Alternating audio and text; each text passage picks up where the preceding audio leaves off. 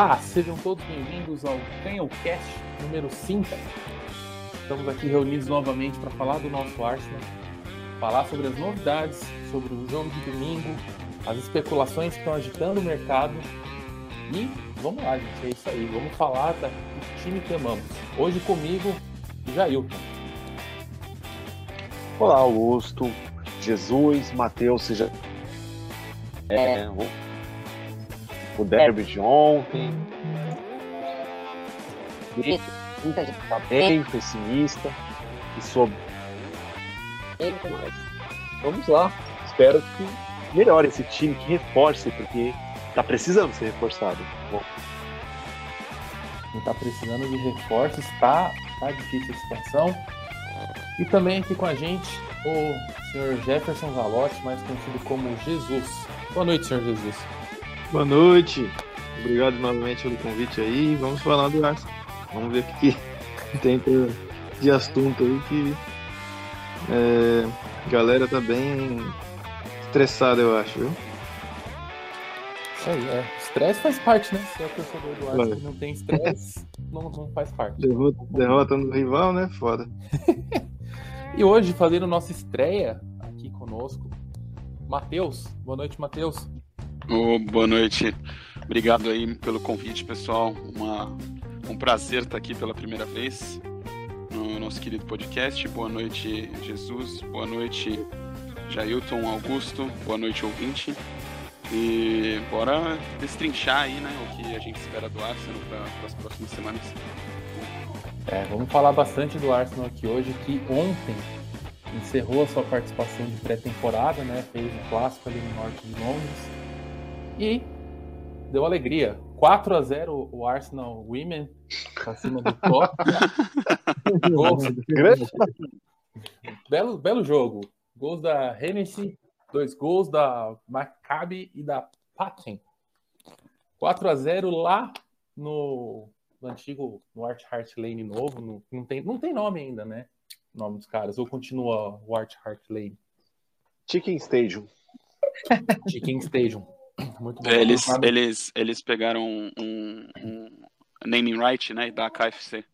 Aí vai, vai ser KFC Arena. Vai ser... Muito bom, muito bom. É, enquanto o time feminino continua dando alegria, continua fazendo uma pré-temporada muito boa, né, ainda sem contar com algumas jogadoras que estavam na, ali na uhum. Olimpíadas. Já o time masculino encerrou também sua pré-temporada, perdeu de 1 a 0 ontem é, para o Tottenham, gol do, do Som aos 79 minutos. E pelo que eu pude acompanhar, né, o jogo não teve uma transmissão oficial. Ontem foi dia dos pais, eu estava com o meu filho, mas pelo que eu pude acompanhar, o Leno teve aí um certo destaque no jogo. Eu queria começar ouvindo do Jailton, o que, que ele pode trazer para a gente desse jogo, o que, que ele fecha dessa pré-temporada como um todo? Em partes, Augusto, vamos lá. Sobre o jogo, é... claramente o Arsenal teve mais volume ofensivo do Tottenham que o Tottenham. Só que as melhores chances do jogo foram de fato do Tottenham.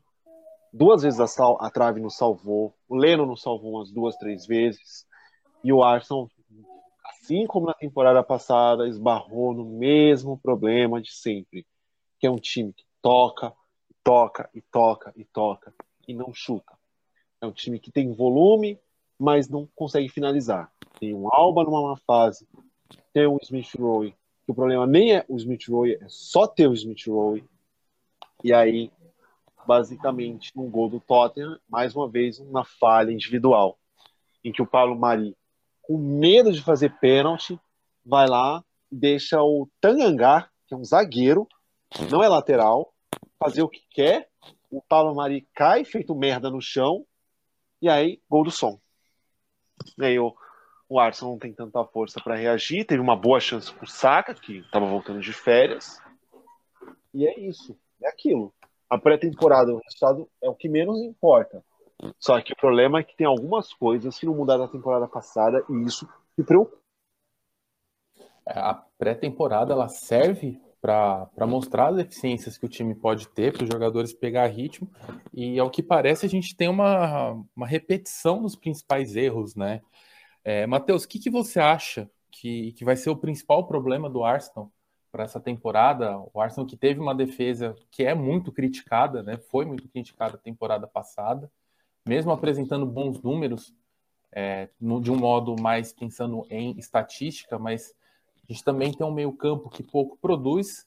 Em alguns momentos, né, falta esse, esse último passe. E, e atualmente a gente tem dois centroavantes, o, o, Alba e o Lacazette, que não vivem em grande fase. O que, que você acha que, que precisa para o time, de um modo geral, pelo que foi apresentado nessa pré-temporada? Cara, eu acho que é a mesma coisa que a gente havia falado na temporada passada, né? Eu tenho um ponto com defesa que eu acho que a nossa defesa não é ruim. Ela não é ruim, ela tem um, sistema bom. O Ben White ele provou nesse jogo que mais uma vez, né, dois jogos seguidos de pré-temporada, ele, ele fez um, uma boa atuação. Então ele realmente vai reforçar esse nosso sistema. Ele tem uma boa saída de bola. O Gabriel também, eu, eu não acho que ele é um mau passador. Eu acho que ele vai conseguir ter uma saída de boa, boa uma boa saída também. O, o que eu vejo o problema é que sempre o Arsenal faz isso, faz, sei lá, desde que eu me entendo por gente, são falhas onde não tem que falhar em momentos cruciais, sabe? Então, é, a gente faz uma boa temporada na defesa, mas num jogo contra um rival a gente falha. Ou num jogo importante de quartas de final da FA Cup a gente falha. Então, é esse o problema que o Arteta tem que botar na cabeça dele para resolver essas falhas. Sobre o meio-campo, é, eu concordo com o Jailton, eu acho que tem que chegar alguém para ajudar o Smith Rowe com a criatividade. É, o Lokonga, honestamente, me surpreendeu de uma maneira muito positiva. Eu acho que ele distribui muito bem o jogo, ele, ele tem essa, essa mesma virtude do Partey de, de, de área de cobertura na marcação. Então eu, eu gostei muito dele nesses dois jogos. E eu acho que nossos laterais, cara, óbvio que o Tierney não tem o que criticar, mas eu não entendo o que o Arteta quer fazer na, na lateral direita com, com, com essa não ultrapassagem né, da lateral. Ele quer que o lateral direito seja mais aquele. centralize em vez de passar por trás. E na nossa ponta direita a gente tem dois, dois jogadores muito, muito bons quando jogam, ou é o Saka ou é o PP. E os dois eu acho que teriam ajuda desse lateral se ele passasse por trás, né? Levassem a marcação para facilitar eles. Sobre o Alba e o Laca, não tenho o que falar, cara. Eu acho que os dois são jogadores bons e estão vivendo uma fase e vamos torcer para eles recuperarem. Por enquanto não é preocupante porque é pré-temporada. Vamos esperar começar. É, pré-temporada começando, né? terminando a pré-temporada, começando a temporada. E, e, Jesus, eu queria ver de você, ouvir de você, é, o que, que você acha que o Arteta pode fazer de diferente a temporada do que ele fez temporada passada. É, a gente sabe, né, todo mundo que no, no, grupo, a gente sabe que você é um, é um, cara que não é muito fã do Arteta. Mas eu queria que você falasse para a gente o que, que, você acha que ele, enquanto técnico, pode fazer para melhorar o time, pensando no que a gente tem hoje e nos nomes que podem vir é, a serem contratados. Tá. É, na verdade, a minha, a minha crítica também ao Arteta é, é, a questão tática, né? Nesses dois jogos principais ficou evidente que, taticamente, o time, é, mais precisamente para se defender, ele tá, não, não tá pronto, né? Eu não sei se é mau treino ou se é falta de treino, falta de tempo, mas que, de fato, é, para se defender, o, o, o Arsenal está muito, muito aquém, tá? Muitas vezes né, deixando contra-ataque besta, ou às vezes erro individual, claro que o técnico tem culpa, né? Mas é, são detalhes que precisam ser consertados. E como você falou, né? Parece repetição, porque é, o time não tem criação nenhuma. E vamos esperar chegar mais um jogador para ajudar o Smith Rowe, que acho que foi muito bem nessa pré-temporada. E mas o time não não consegue finalizar, não, não consegue chegar. O o Balogun acabou entrando no, no jogo, né? E ele não recebeu nenhuma bola, cara. Não tem nem como avaliar. É muito difícil. E o, e o negativo, eu acho que a parte mais negativa da pré-temporada é o Aubameyang, que está muito, muito mal. E aí acho, acho que ele não deve começar uh, no jogo de. É sexta, né? Sexta-feira às quatro horas. Eu acho que ele não deve começar jogando, não. Seria de Laca, mano? Eu acho que o Lacazette jogou muito bem ontem. E acho que ele já fez bastante gols nessa pré-temporada, né? Eu acho que ele iria de Lacazette. É, ontem o time começou, o time que foi a campo ontem foi o Leno no gol, Bellerin, o Niles entrou no lugar dele aos 64, Ben White começou na zaga junto com Pablo Mari, mas o White saiu para a entrada do Chambers, uh, o Lokonga começou ali com o Chaka, mas depois ele saiu para a entrada do Eunene, é, tivemos também o PP, o Smith Rowe, o Alba, que deu lugar para o Saka, Lacazette começando o jogo, depois entrou o, o Balogun. É, o que, que vocês acham? Qual que seria, na verdade, o time ideal de vocês para essa, inaugura, essa inauguração de, de temporada, esse primeiro jogo na sexta-feira, abrindo a temporada 21-22? Matheus, quem que você é, colocaria no seu time ideal dentro do que a gente tem? Cara, do que a gente tem é, seria Lennon, é, é, Tierney, né, Gabriel, é, Ben White. Na lateral direita, pelo que eu falei, o Arteta ele, ele costuma né, querer que o lateral direito infiltre pelo meio, em vez de fazer a passagem por trás do, do ponta. Então, eu testaria o Niles a princípio, cara. Já que a gente não consegue vender ele, eu acho que ele é um jogador de meio campo, na verdade, né? Ele não é um lateral. E eu acho que ele poderia fazer essa função de ficar pelo meio é, em vez de fazer ultrapassagem, melhor do que faria o Bellerin ou faria o Cedric, enfim. É, eu começaria, como o Partey está lesionado, com o Chaka e, e, o Sambi, né, o Lokonga. É, Smith Rowe centralizado. Saka e na ponta direita, PP na ponta esquerda e Lacazette. Esse seria meu, meu time a princípio. Você faria alguma coisa diferente disso, Jailton? Então, é, tem que ver a questão do Gabriel. O Gabriel voltou a treinar hoje. Eu acho que sexta-feira ele não está pronto. Então, vamos de Pablo Mari mesmo, apesar da falha de ontem. De resto, eu sei lá, talvez vai no Bellerin, já que se não se quer contar com o cara, então ele se prove nessa temporada. Nas pontas, eu deixaria o, o PP na direita, que onde ele estava rendendo muito bem no final da temporada passada, e o Saka na esquerda, de vez em quando trocando com o Smith Rowe. Com o Saka às vezes centralizando e o Smith Rowe abrindo pela esquerda. E com o Lacazette na frente, porque o Alba não tá bem. Tá triste de ver o Alba. Mas o, o Pablo Maria, ele, ele vinha bem na temporada, ele parecia que estava dando uns sinais de que estava indo bem no final, na temporada passada, até que ele se lesionou. É, não seria o caso de White e Chambers para essa zaga, para esse primeiro jogo? Não sei, porque a, a questão é que o Pablo Mari é um zagueiro canhoto, e o White é a direita, e o Chambers também é a direita. Então, baseado nessa lógica do Arteta, seria o Pablo Mari mesmo, para jogar no lado esquerdo. Com o Gabriel ainda não, não estando pronto, então Vamos de Pablo Mari contra Ivan Toney. Dá para uhum. nessa nesse seu pensamento também, o Jailton, hum. dá pra gente utilizar o Tierney na zaga, né? E usar o Nuno Tavares é. na esquerda. Acho Ele nesse caso, zagueiro a Euro inteira. Acho que nesse caso, eu acho que se eu pensasse em usar o Tierney como zagueiro, a gente poderia usar ele num podia usar o time num back three. Eu Sim. acho que num back four não sei se daria muito certo. Não porque eu não confio no time na zaga, mas um zagueiro baixo para jogar na linha de, de, quatro defensores, acho um, um tanto como arriscado.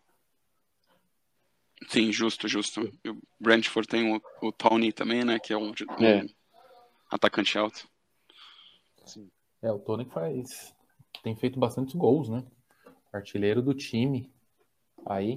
É... Eu queria ouvir de você, Jesus quais são os pontos positivos que você viu nesse, nessa pré-temporada, falando especificamente do, do time, né? Você acha que tá bom a zaga, por exemplo, a zaga onde que agora a gente tem que esperar o Gabriel voltar, ou você acha que você pensa diferente do Jailton, do Matheus, os volantes, né, se, se dá para ir com, com o Chaka, ou você faria alguma coisa diferente? Quais são os pontos positivos do time? É, eu acho que na zaga tá bem, estamos bem servidos ali. Eu, particularmente, começa, começaria com White e Holding. Você falou de Chambers, eu tô falando do Holding. Então a gente tem bastante opção aí. Eu sei que o Arteta gosta de jogar o, o, o, direito, o destro na direita e o canhoto na esquerda. Mas eu não vejo problema do Holding jogar pela esquerda. Ou White, não sei. Que for que preferir, né? É... E, cara, na, na lateral direita, acho que eu gostei da ideia aí do, do Matheus, de o Niles fazer o lado ali. Porque eu não sei se é o que o Arteta pede ou se é o Bellerin que tá viciado já, em vez de, de abrir ele e sempre fechar, né? Mas. E no volante, cara, eu, eu mantenho o Chaka, porque acho que não temos outra opção no momento. Eu não sou fã do Chaka, mas no momento eu acho que é, é ele mesmo. E o Sambi é uma, uma grata surpresa aí. É, o, o Sambi Lokong ele recebeu muitos elogios, né, de todo mundo sobre sobre a pré-temporada dele, né, um reforço que chega surpreendendo todo mundo. Não sei não, é aquela dúvida boa, né, que todo técnico quer ter sobre os jogadores que vão realmente começar, quais é, ter mais de um jogador, dois ali brigando pela, pela posição. E na sexta-feira começa a temporada, às quatro da tarde, horário de Brasília, temos Arsenal e Brentford, com transmissão da, da ESPN Brasil. Então, o primeiro jogo vai ser televisionado, a torcida que sofreu quase por um turno inteiro, tendo que acompanhar os jogos pela Dazon. E... Que perdeu direitos. Não entendi? Que perdeu os direitos da Premier League. Que perdeu os direitos e que agora tá só com, com os canais né, do, do grupo Disney, né? Isso. Então, a chance de ver o Arsenal em campo praticamente toda a rodada aumenta. É, o Brentford, que teve algumas alterações ali no seu plantel, foi o time sensação da, da última Championship. E quem que a gente tem ali? De chegada, passando aqui rapidamente na, no time, é, teve o Perth Harris chegando, ele é um zagueiro, chega do, do Chelsea, do time sub-23 do Chelsea. É um jogador que passou pelas seleções de base do, da Inglaterra. O Christopher Ager, que é da seleção da Noruega, tem mais de 20 partidas pelo, pela Noruega, vem do Celtic, em transação avaliada em aproximadamente 13 milhões de euros. E tem mais dois jogadores, o Frank Onieka, que vem do Midland por 10 milhões de euros, e o Bigstrup, outro meia, vem em uma transação é, de agente livre. Fora esses jogadores, tem alguns que retornam de, de empréstimo, e o time também teve algumas baixas. As principais né, foram o, o Luke Daniels, que foi fim de contrato, foi para o Middlesbrough, o Dasgard, que fez o caminho reverso do Onienka, ele foi para o Midland, o Emiliano Marcondes, também fim de contrato, foi para o Bournemouth. É, e tem uma especulação forte no time falando da, da, saída do Tony indo para o Everton. Então é um time que vem com muitas modificações do que foi a temporada passada, um time que pode ser apontado como uma, uma um mistério pelas, pelas coisas ali que estão jogadores que saíram, outros que voltaram. Mas eu queria ouvir de vocês qual que é a expectativa de vocês para o jogo de sexta? É um jogo de, de estreia no campeonato e, de um modo geral, para a temporada. Se é um time que, com o elenco atual, com as especulações que a gente tem, é um time que vai brigar por alguma coisa. A gente pode sonhar com uma FA Cup, por exemplo, ou é um time que vai, vai brigar pelo troféu Wenger ali de quarto lugar. Queria ouvir um pouquinho do que vocês acham dessa temporada, né? Falando, passando pelo jogo de sexta. Jailton. Olha, tem que ganhar. Isso é fato. O Brentford, ao meu ver, pelo que pelo elenco deles, é um time que vai brigar. Então, A gente, nós teremos muitos pontos para times de do meio para baixo da tabela na última temporada. Precisamos vencer de cara para dar moral para esse time, até porque nós muito complicada e cara, o time tem que se impor e precisa vencer. Tava até tava Augusto olhando o time do Brentford há três anos perderam pra gente na, na Copa da Liga. Muitos caras nem estão mais nesse time.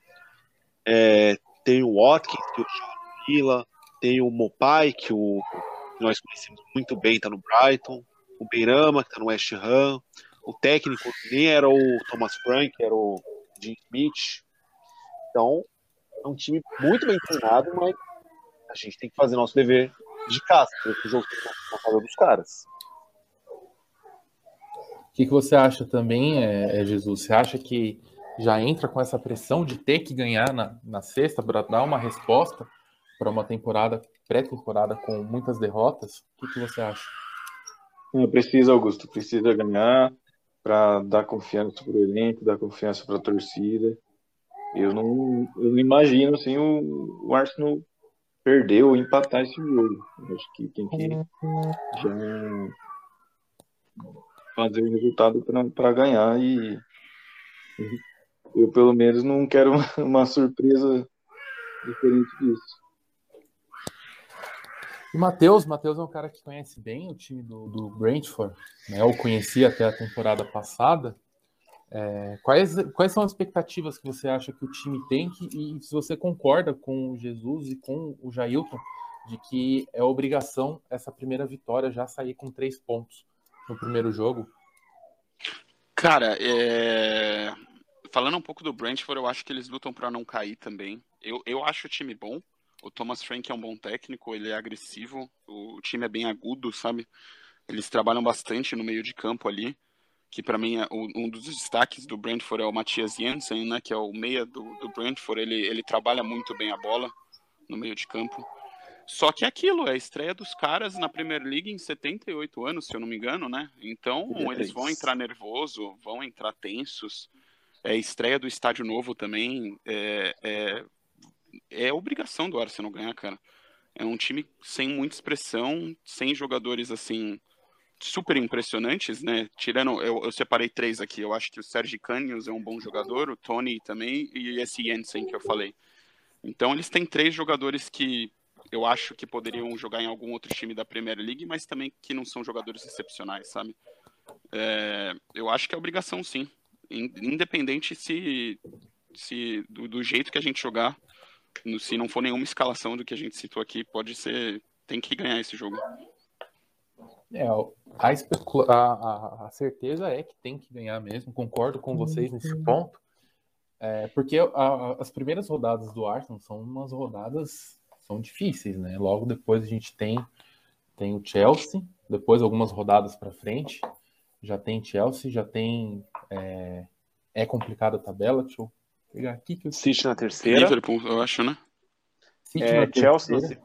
Na... Uhum. É, City na terceira. É. é, é bem complicado. Então a gente precisa nesse começo de temporada, a gente começo de Premier League, a gente precisa pontuar nos jogos óbvios, né? Não existe essa coisa de obviedade no futebol, mas os jogos em que a gente pode pontuar, a gente tem que pontuar, né? Que eu não vejo como espantosa uma derrota para o City ou uma derrota para o Chelsea. É do futebol, são times é, que também se reforçaram, né? O City recebendo o Grealish, o Chelsea fechando com o Lukaku.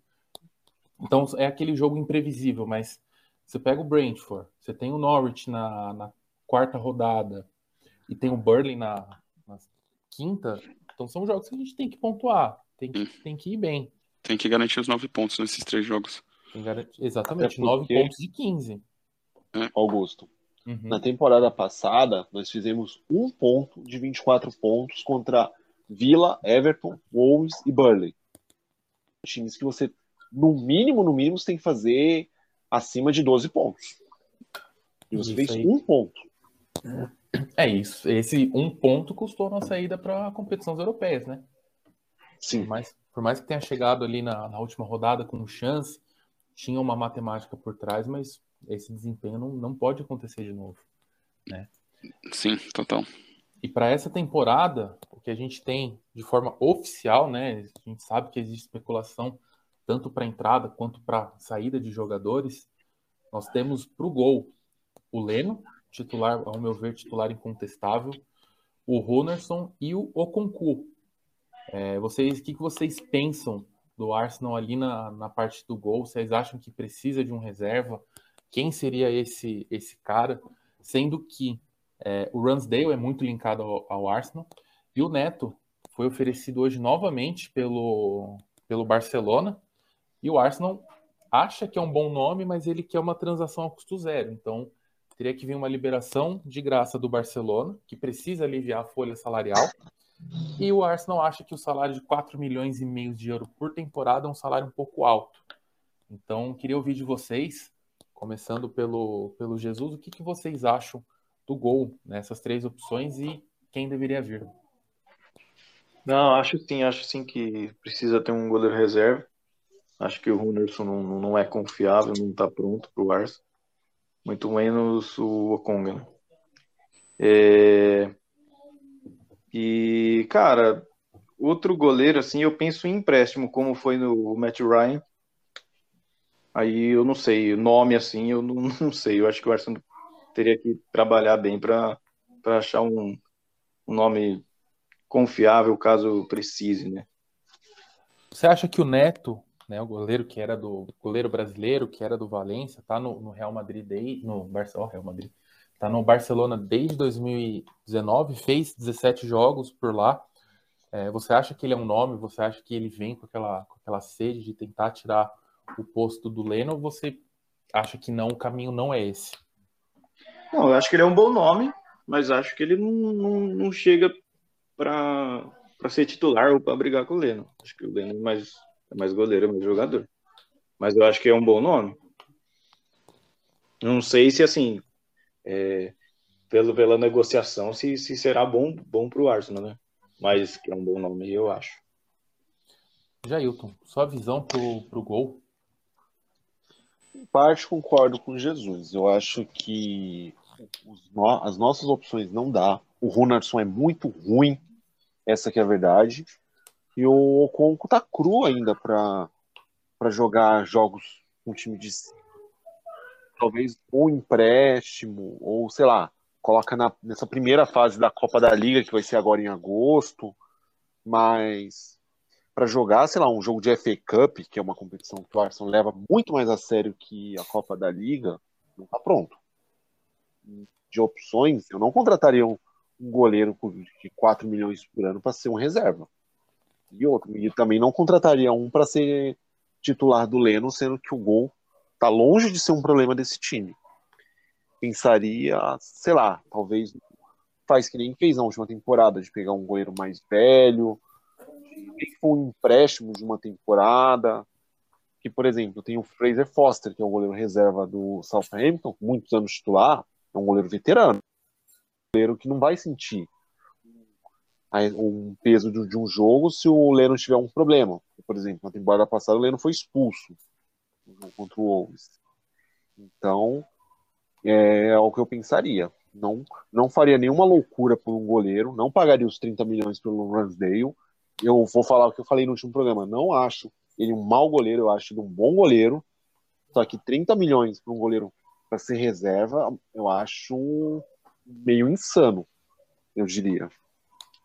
Esse valor ele pode ser muito melhor investido, né? Esses 30 milhões pensando no time, talvez trazer outras opções para o meio campo e não para o gol, né? Matheus, você acha que, que a gente tem alguma opção na Inglaterra ou algum outro nome que você apostaria? Você concorda com, com o Jailton e com o Jesus dessa ideia de procurar um goleiro por empréstimo?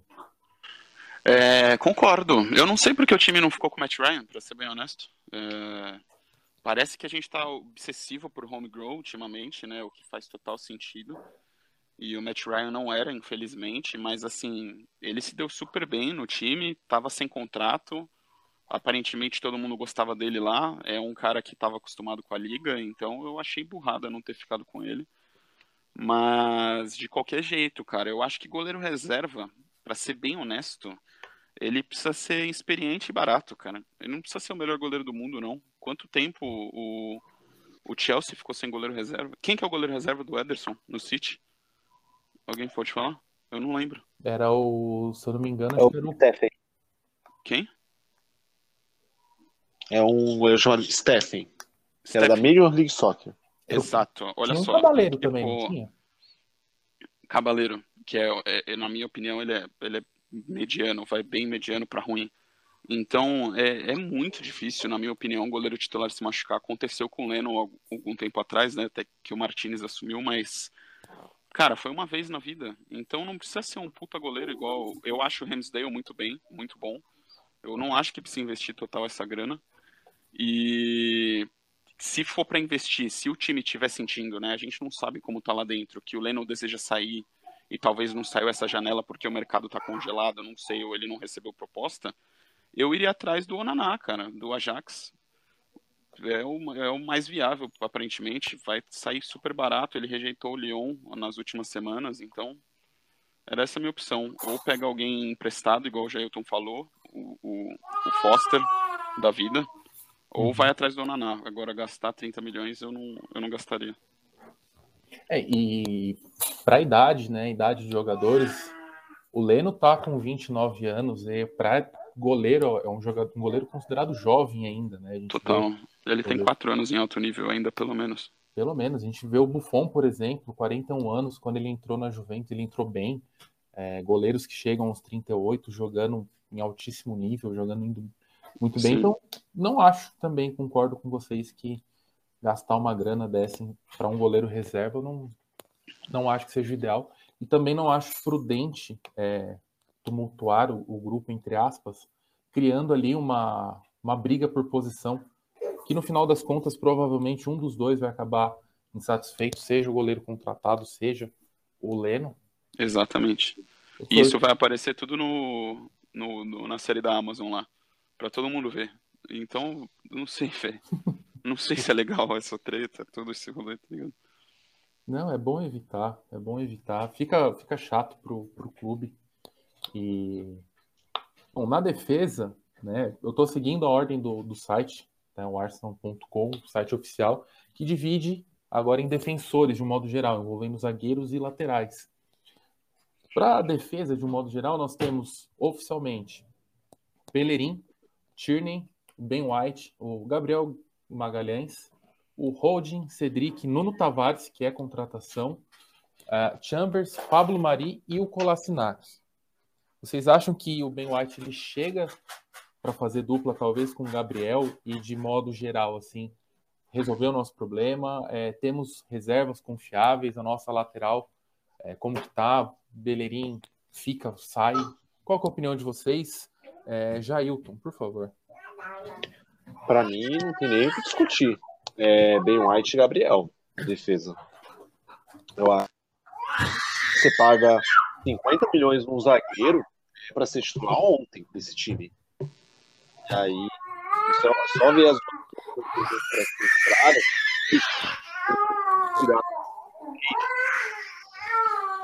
Você vê um defensor. Até vi o, o Newcastle queria o holding, e até a gente estava discutindo antes de começar a gravar, que é aquilo. Você venderia numa situação normal? Não.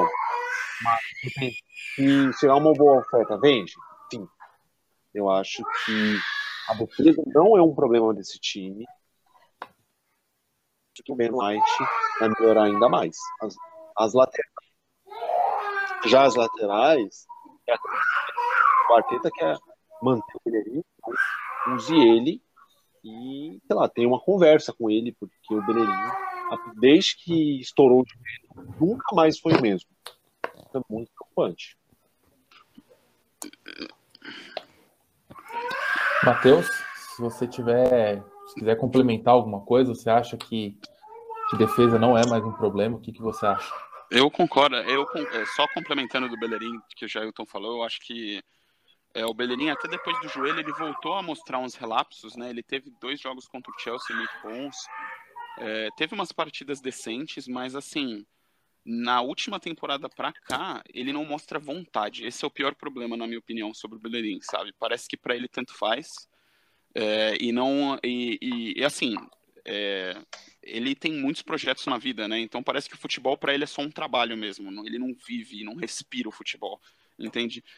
E, e para mim esse é o problema em relação a ele. Sobre os zagueiros, eu acho que a gente tem muita opção. Eu não me incomodo é, de ter Holding e Chambers e o Pablo Mari no banco. Eu acho que são três, três jogadores que fazem uma função de cobertura muito bem. Depender deles para ser titular seria ruim, mas com Gabriel e Ben White tá ótimo. Desculpa. A lateral esquerda tá garantida. Então, para mim, o nosso pior problema é a lateral direita, cara. Que eu concordo com o Jailton. Manteria, se o Arteta quer manter o Bellerin, tem que fazer ele jogar. E eu testaria o Niles também. É uma, é uma boa opção, Niles. É, eu particularmente não gosto do Niles, mas dependendo do estilo de jogo, é, é uma opção considerável, né? O, eu acho interessante. O problema, uhum. o problema do Niles é a bola, né? É. o Niles, quando não, ele tá no banco, ele Sem é a bola, ele faz um trabalho muito bom, porque ele tem velocidade, ele recompõe. É, eu lembro bem na, nas, nas, nas, nas, finais né, da FA Cup, ele fez ótimas partidas, tanto na semifinal quanto na final. Sim, foi até convocado, jogando, né? Jogando pelo lado esquerdo, né?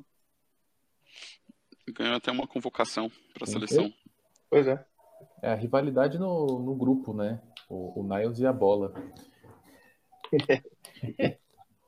é, Pro meio-campo é onde eu tenho certeza que é unanimidade, né? Além do, de vocês três, tenho certeza que a maioria da torcida acha que o meio-campo não ainda não é o adequado, precisa de peças. E hoje o Arsenal conta com Partey, Saka, o Smith Rowe, Torreira, né? Torreira de forma oficial no site, mas a gente sabe que dificilmente ele jogue. Niles, Lokonga, Eunene, Willock e Chaka. Falta é o que vocês falaram. Falta ali um, um cara para armar a jogada. Fala muito em Madison, em Odegar.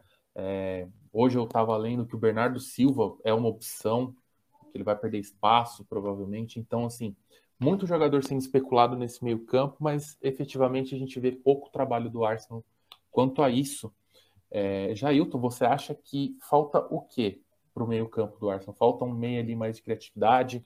falta um outro volante que saiba é, sair melhor com a bola. Como que você enxerga esse meio de campo para essa temporada o que está faltando? Ajuda para o Smith Rowe. Essa é a palavra.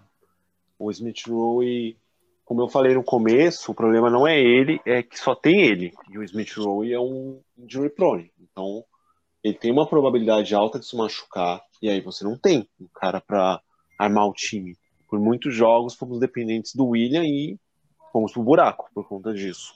E, e também o cara fica burnout, né, o Jailton? Ele fica, meu, se você só depender de um cara para ser seu criativo, um cara para ser seu 10, todo o time Sim. vai conhecer ele muito, ele vai cansar, ele vai. É difícil, cara. É só ver o Matheus e Augusto o que aconteceu em abril, por exemplo. Que o Smith Roy acabou se machucando, tinha só o Odegar e aí, naquele jogo contra o Liverpool, o Liverpool sabia o que fazer. Só anulou o Odegar, anulou todo o time. E Sim. aí, acabou 3 a 0 Exato. Eu acho que ele precisa de ajuda, precisa de um meia armador que mude o patamar desse time para basicamente ele ser o, o meia aberto, ser não, obviamente, não comparando o estilo de jogo de um com o outro, mas para o Smith Rowe ser meio que o casorla desse time. Ser aquele segundo meio campista do elenco. A gente precisa de um, um cara, não um Ozil, mas um cara que, mude o patamar do meio campo, se é que vocês conseguiram me entender. É, o Ozil no auge, você quer dizer, né? Porque o Ozil ultimamente... não, como foi em 2013. ultimamente, pelo amor de Deus. Cara, 2013. o Ozil tá um ano no Fenerbahçe, ele tem uma assistência, nenhum gol. É. Muito bom. É que em 2013 era aquilo, nós tínhamos um bom meio campo, mas estávamos a um Ozil de ser competitivo, um meia bom. Aí esse meia bom chegou e aí ajudou os outros meio-campistas a desenvolver. O Casorla melhorou, o Ramsey nem se fala, o Rosic jogou muito. Rosic, saudade dele. É. E aí eu acho que Por isso que eu acho que o Arsenal precisa desse cara, seja o Madison, seja o Odegar. E no meu cenário ideal, eu até falaria para Juventus, ô Juve, vocês ainda estão precisando do Ramsey? Vocês querem, é, a gente quer ele por um ano de empréstimo. Já que nós temos nossas limitações financeiras, eu acho que seria uma boa colocar dois caras de meio campo nesse time. Eu, eu vou dar uma viajada aqui, tá? Queria convidar vocês a entrarem nessa, nessa viagem comigo. É, numa, pensando numa linha de cinco, tá? Tudo bem que nessa minha linha de cinco a gente não teria banco, mas não vindo ninguém nessa janela agora. A gente tendo que trabalhar seis meses com o que a gente tem de elenco, pensando na próxima janela. Vocês acham que é possível a gente ter uma, um meio campo com o Partey, desde que ele esteja saudável, né? O Partey, Lokonga, Chaka, fazendo ali uma, uma defesa, fazendo uma parte mais defensiva e alternando o Chaka e Lokonga para subir, talvez.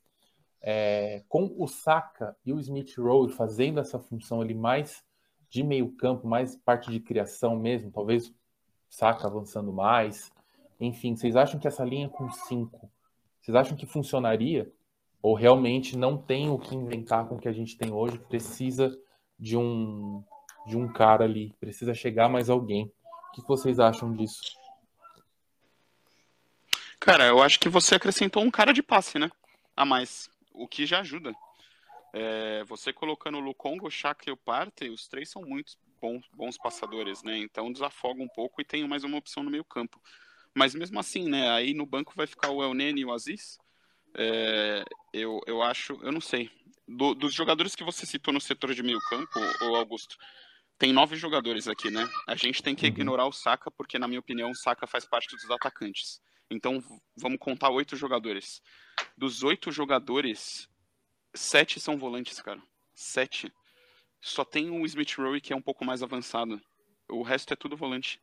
Então, é, mesmo a gente fazendo esse esquema que você falou, eu ainda acho que, que vai, vai faltar o cara que é, é agudo, sabe? Porque, querendo ou não, apesar do Partey, o Lokong e o Chaka terem um bom passe, o Chaka até ter um bom chute, eles não são um cara que pega a bola e, meu, vai para cima e tenta tirar um cara e dá o passe, ou, ou corta um cara e chuta, né? Uhum. Então, eu, eu, eu, não sei, eu não sei, eu, eu, realmente acho que precisa de mais um cara, pode ser, foi o que o, o, o Gelton falou, pode ser o Madison, pode ser o Bernardo Silva, pode ser o Odegar, pode ser o Awar, qualquer um que vier já vai desafogar muito o Smith Rowe, assim, eu acho que precisa vir um, pelo menos. E só fazendo um comentário antes de ouvir o Jailton e o Jesus, de forma oficial no site do, do Arsenal, o, Aziz, o, o Miguel Aziz não está lá. Então, Sim, não está, é verdade. Sinceramente, eu não sei se, se ele continua no, nas categorias de base, né, ali no, no time de baixo, ou se ele. Ele fez um contrato. Desculpa te interromper, ele fez claro. jogos pelo Sub-23. Então, inicialmente, ele continua em base, no máximo vai jogar a Copa. É, no máximo ele vai jogar a Copa. Talvez, por conta de alguma lesão, ele venha para compor o elenco, né? Não é um cara diferente do Balogun, que tá é, no time de cima, não é um jogador que eu acho que o Arteta conte nesse momento.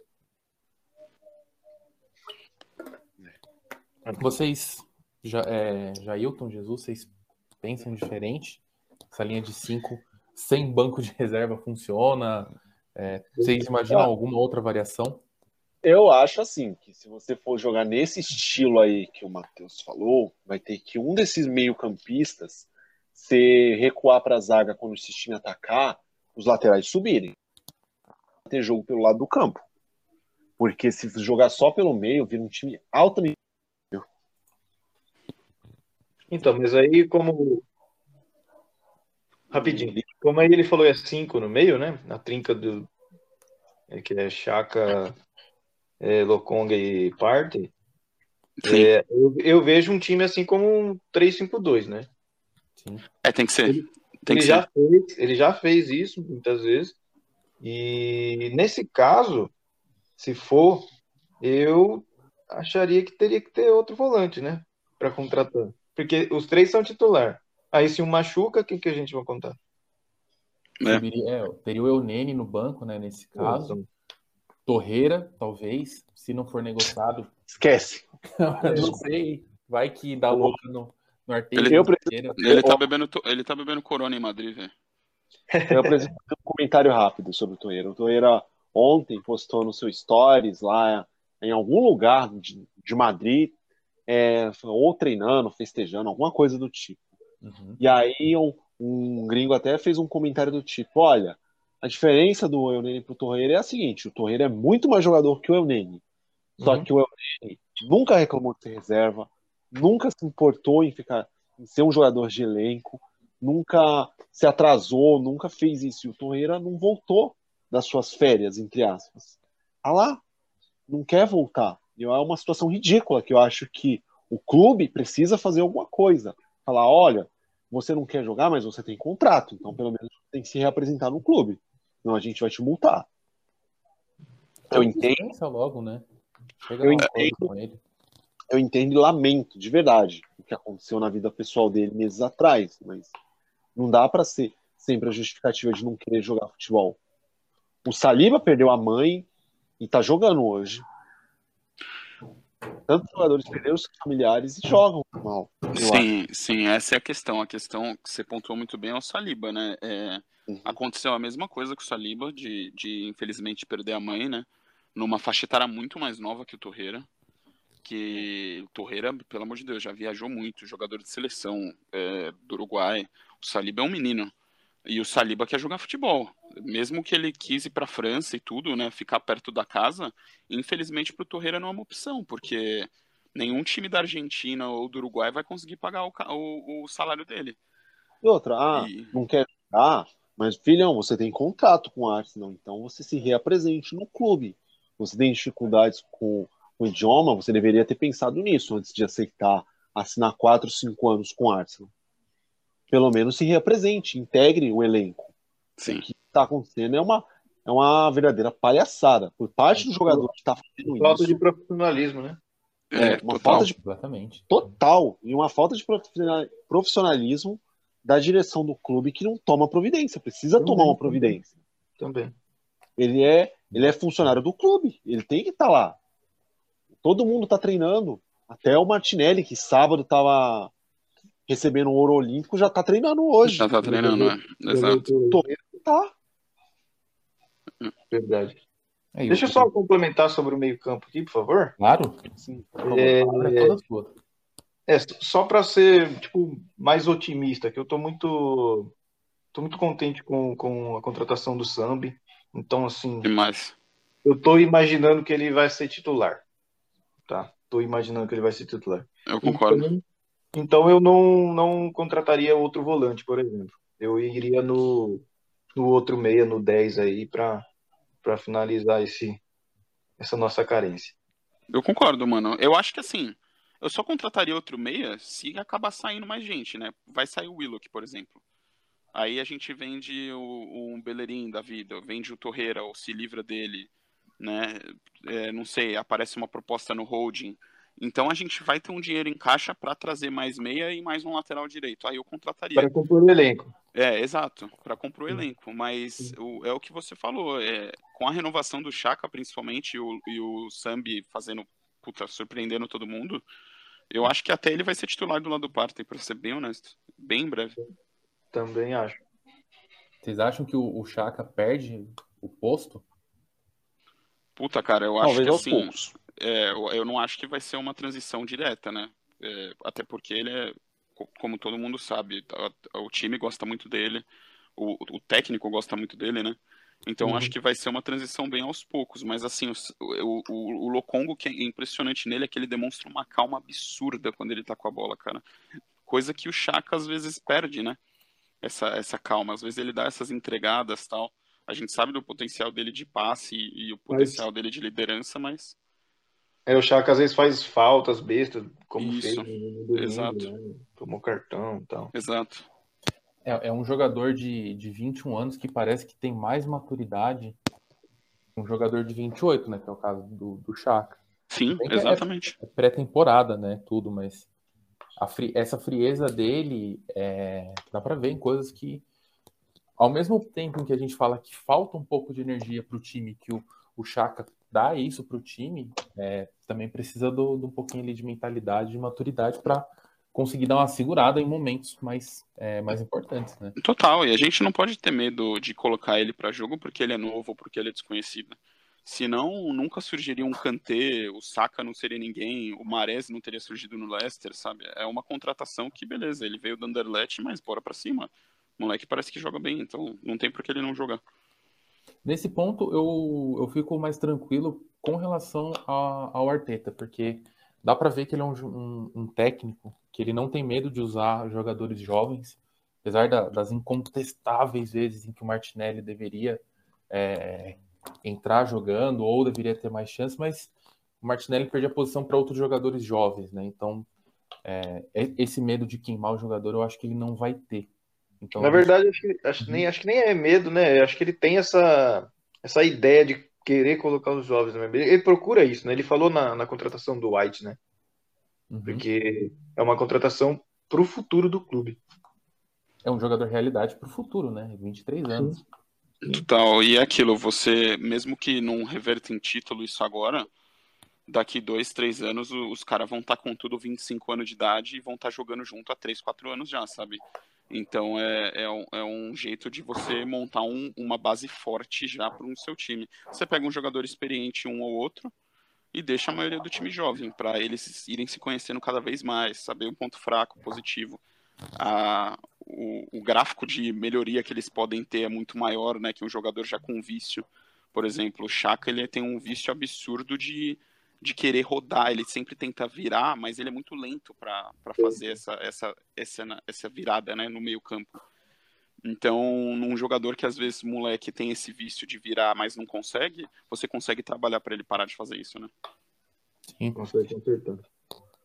Jailton, você acha que, que essa ideia do Arteta de trazer jogadores jovens, né, pensando no futuro, em formar um, um grupo, ter uma base forte, é algo que a gente poderia, em nível inglês, ali, comparar com algo que o Liverpool tenha feito. Porque o Klopp chegou, demorou para ganhar títulos, mas hoje tem um time bem encaixado. Você acha que o Arteta parte também dessa, dessa mesma ideia? Eu não, eu não diria que, o, que a ideia do Klopp era trazer caras tão jovens, porque você olhar os caras que o Liverpool trouxe, não eram como o que o Arteta está fazendo. Uhum é talvez fazer uma coisa que eu acho que o Wenger, que ele fez muito no passado, está voltando a fazer que é necessário, porque nos últimos anos do Wenger, o time passou a trazer caras mais velhos e aí financeiramente se quebrou, porque o clube administrou muito mal a, a questão contratual e ou perdeu de graça ou vendeu a preço de banana e aí talvez agora quer fazer isso, que ah, ou eu vou montar um time com caras que vão que vão dar resultados por muitos anos, ou se não der certo, daqui a um, dois anos, vende por um preço maior. Eu acho que é nessa linha de raciocínio que um time tem que funcionar. E eu gosto desse, dessa política de contratações, eu gosto, eu também espero que o Arsenal também não fique dando salários muito altos que, que futuramente, quando precisar se livrar, não consiga. É só ver o exemplo do Colasinati, que ganha rios de dinheiro e agora o Arsenal está preso ao Arsenal. Nossa, esse cara que... a gente tem que pagar multa rescisória para ele acabar o contrato. É, vai ter que fazer isso para se livrar dele. O Ozil foi assim, o Mustafa foi assim, o Sócrates foi assim. Eu acho que é ótimo essa ideia de você contratar cara novo. E é o jeito que a gente consegue fazer, né, cara? Que a gente não consegue competir com o City ou com o Chelsea e, ah, beleza, eu vou gastar 140 milhões no Lukaku, se não der certo, foda-se, eu gasto 100 no Morata de é. novo, tá ligado? É só tipo, ver, tipo, não consegue o Chelsea, vende... isso, né? o Chelsea vendeu o Lukaku há quantos pro Everton e agora tá contratando a 100. Eu acho que se fosse com a gente, é, que era loucura. Mas, tipo, o, o Chelsea, o que eles estão fazendo é para ganhar a Premier League. Exato. Eles e é aquilo, eles não se preocupam em vender jogador. Eles têm muito defunto lá também, gente igual a gente. O Chelsea é. tem muita gente que eles não vão utilizar para a temporada, que não conseguem prestar, né? E, e, e é aquilo. O, só que a diferença é que eles têm dinheiro para trazer quem eles querem na hora que eles quiserem. E deixa os caras é. lá mamando na teta, foda-se. É, eles têm dinheiro infinito, eles têm o Baba Ramão. O Baba Ramão chegou junto com o Alexis no Arsenal. Sim. Sim. Só a título lá. de informação aqui, o Hum. Chelsea vendeu na temporada 14-15 Lukaku por 25 milhões, que depois Pro Everton, né? isso pro Everton e depois do Everton na temporada 17-18 ele foi pro United por 50 e agora ele volta pro futebol inglês entre 100 e 115 milhões. Então é um salto aí do, do Lukaku.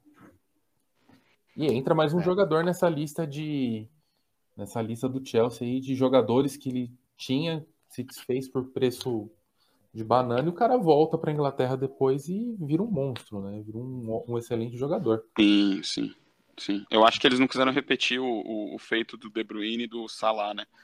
Falar, É. meu, vamos pagar esse cara de volta e trazer ele de volta e dane-se. Isso porque já tinha acontecido, né? Que o Lukaku jogou no United até dois anos atrás. Sim. Saiu porque basicamente o Mourinho não quis mais ele. Ou era o Solskjaer? Já era o Solskjaer, né? Eu, Eu acho que já era o Solskjaer, eu acho. é, eu acho Não lembro que- agora. É, aproveitando que a gente está falando de ataque, né, de atacantes, centroavantes, a próxima, próxima análise que eu queria de vocês é especificamente do nosso ataque. Lacazette, William, que o, o Jailton tem grande paixão por ele, vai colocar o nome do William na próxima Detalhe, camiseta. Ah, só dizer pra vocês que hoje é aniversário de 33 anos do William. É, então, já. Um beijo pra você, querido. O, o Jailton me falou no, no PV esses dias no WhatsApp, falou que a camisa 1, 2 e 3 vai vir com 12 William nas costas. 12 ele comprou. É, vou no endereço lá na Gomes Estampas na Lapa, já coloco lá, 12 William nas costas. Sobre o, o William, eu sei que a gente não, não fala muito de futebol brasileiro aqui, eu só queria dizer que, né, diferente de outros jogadores, o, o Corinthians deu espaço para ele e já meteu um hashtag Filhos do Terrão, parabéns, William. É, Diferente de outros jogadores que o, o time mal valorizou e depois vendeu por nada. Depois fica falando, ah, é cria da nossa base, né? Igual o Marquinhos hoje, que é o melhor zagueiro do mundo aí para alguns. Marquinhos passou pelo Corinthians e foi vendido por 5 milhões de, de reais para Roma. Enfim, Queria dizer, antes de mais nada, que o nosso host aqui, ele é corintiano, por isso esse carinho da torcida com o seu terrão. eu sou uma pessoa indignada com, com diretorias que vendem a base. É, a gente escolheu mal, né, Augustão? Nossa, Pelo amor demais, de Deus, velho. Demais. Estamos sofrendo dos dois lados, velho. É, os caras meteram um hashtag Claudinho Filho do Terrão também, tipo, deram o cara de graça pro. Deram pro cara de graça pra ideia, exato, velho. Os caras são muito loucos, velho.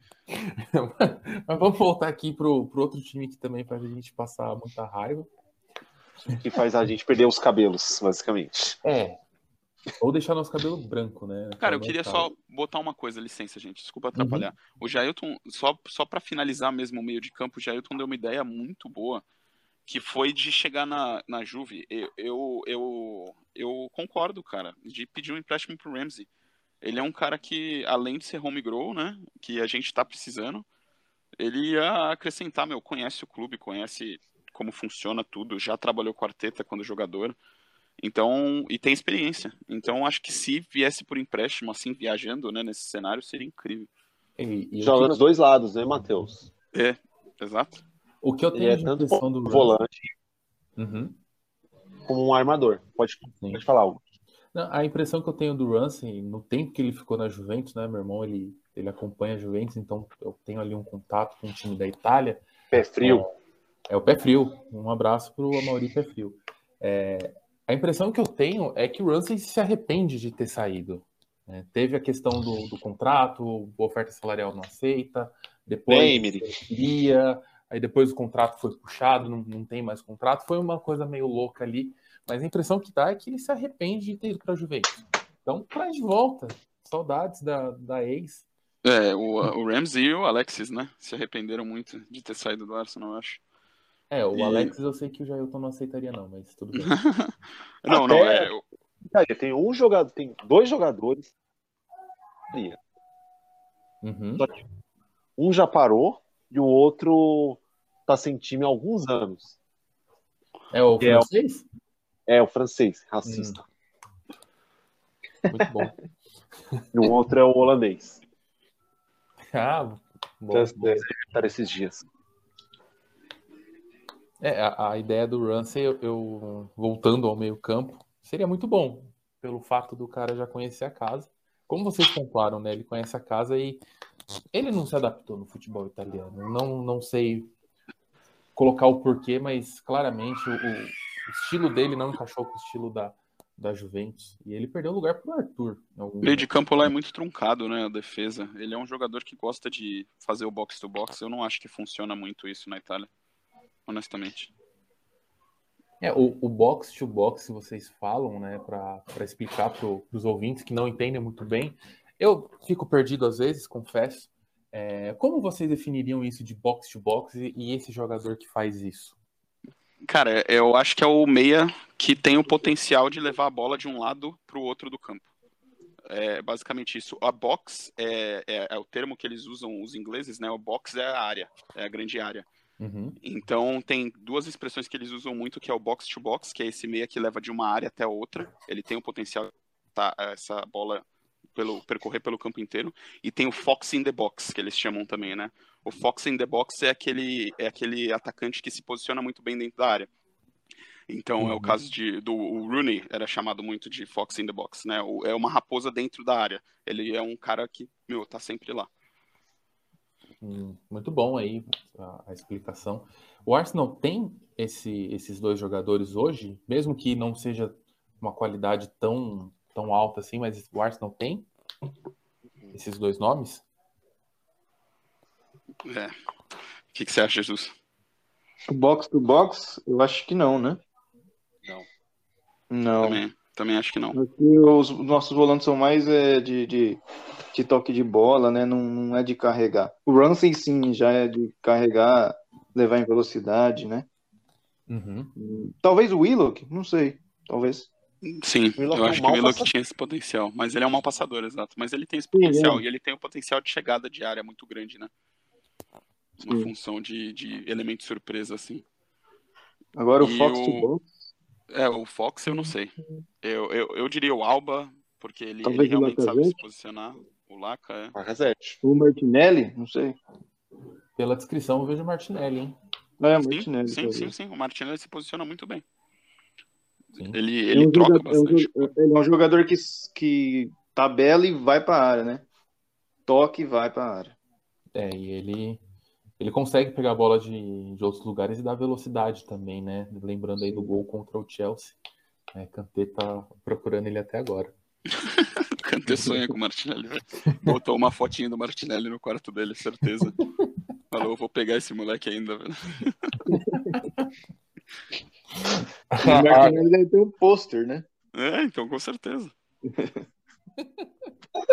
Derrub... Diga-se, Deixei no chão lá- o melhor volante tá- do mundo. Diga-se, estávamos no pub nesse dia, enlouquecemos quando vimos esse lance. Sim, sim, sim, foi maravilhoso. Nossa, esse dia foi saudades. Saudades do, do O'Malley como um todo, né? Estaremos lá em breve. Queria ir Breve, breve. pré, mas horário maravilhoso de jogo. É sexta-feira, só que se bem que não tá abrindo, pelo que eu li é das 5 à meia-noite. Que pena. Mas estaremos lá para algum Em breve. jogo. Em breve estaremos. E aproveitando, falando do Martinelli, falamos aí um pouquinho do, do Alba, nosso ataque hoje, Lacazette, William, né, 12 William, hashtag Jailton mandou um beijo. É, o Alba, Nelson, apesar de eu achar que o Nelson talvez seja um pouco mais ali pro meio, mas o site oficial coloca ele como um cara de ataque. Balogun, Nketiah e Martinelli. Esses são os atacantes que o Arsenal tem para a temporada. E Faltou o o PP. acham? Faltou quem? PP, eu acho, né? É, o PP, desculpa. Pulei o nome dele, tá aqui na minha lista, eu acabei pulando, mas tá aqui também. É, o que, que vocês acham, Jesus? Qual a sua opinião sobre o ataque? Você acha que a gente tá bem servido? Então, se a gente pensar que tem três aqui que são inúteis, né? Que é, que é o William, Começou bem, hein? William Nelson Ketia, apesar de que eu, Eu acho que o concordo. Arteta eu acho que o Arteta gosta do Enquetear, não sei se vai vender. Quem que era a segunda opção, Jesus? Eu não vi. É o William, o Nketiah e quem? E o Nelson? Ah, tá, tá, tá. Nossa, é verdade, Nelson.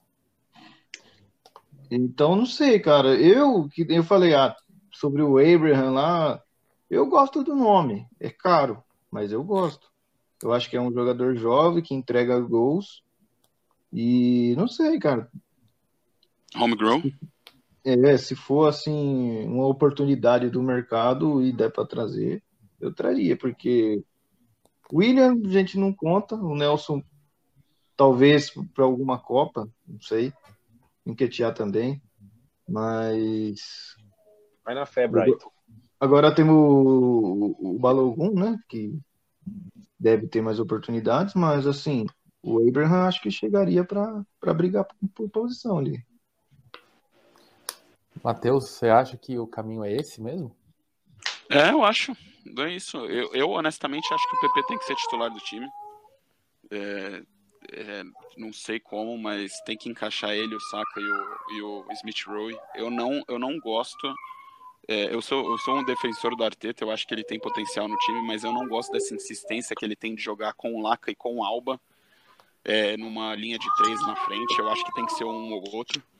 Então, para mim, o PP ele tem um potencial absurdo ainda de entregar muito mais do que ele vem entregando. Ele mostrou isso no fim da última temporada.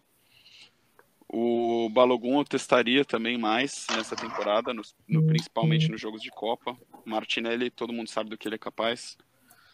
E, e os três aí que o Jesus citou, o William, tem que, tem que dar um jeito de tirar esse cara do time. Infelizmente ele não deu certo.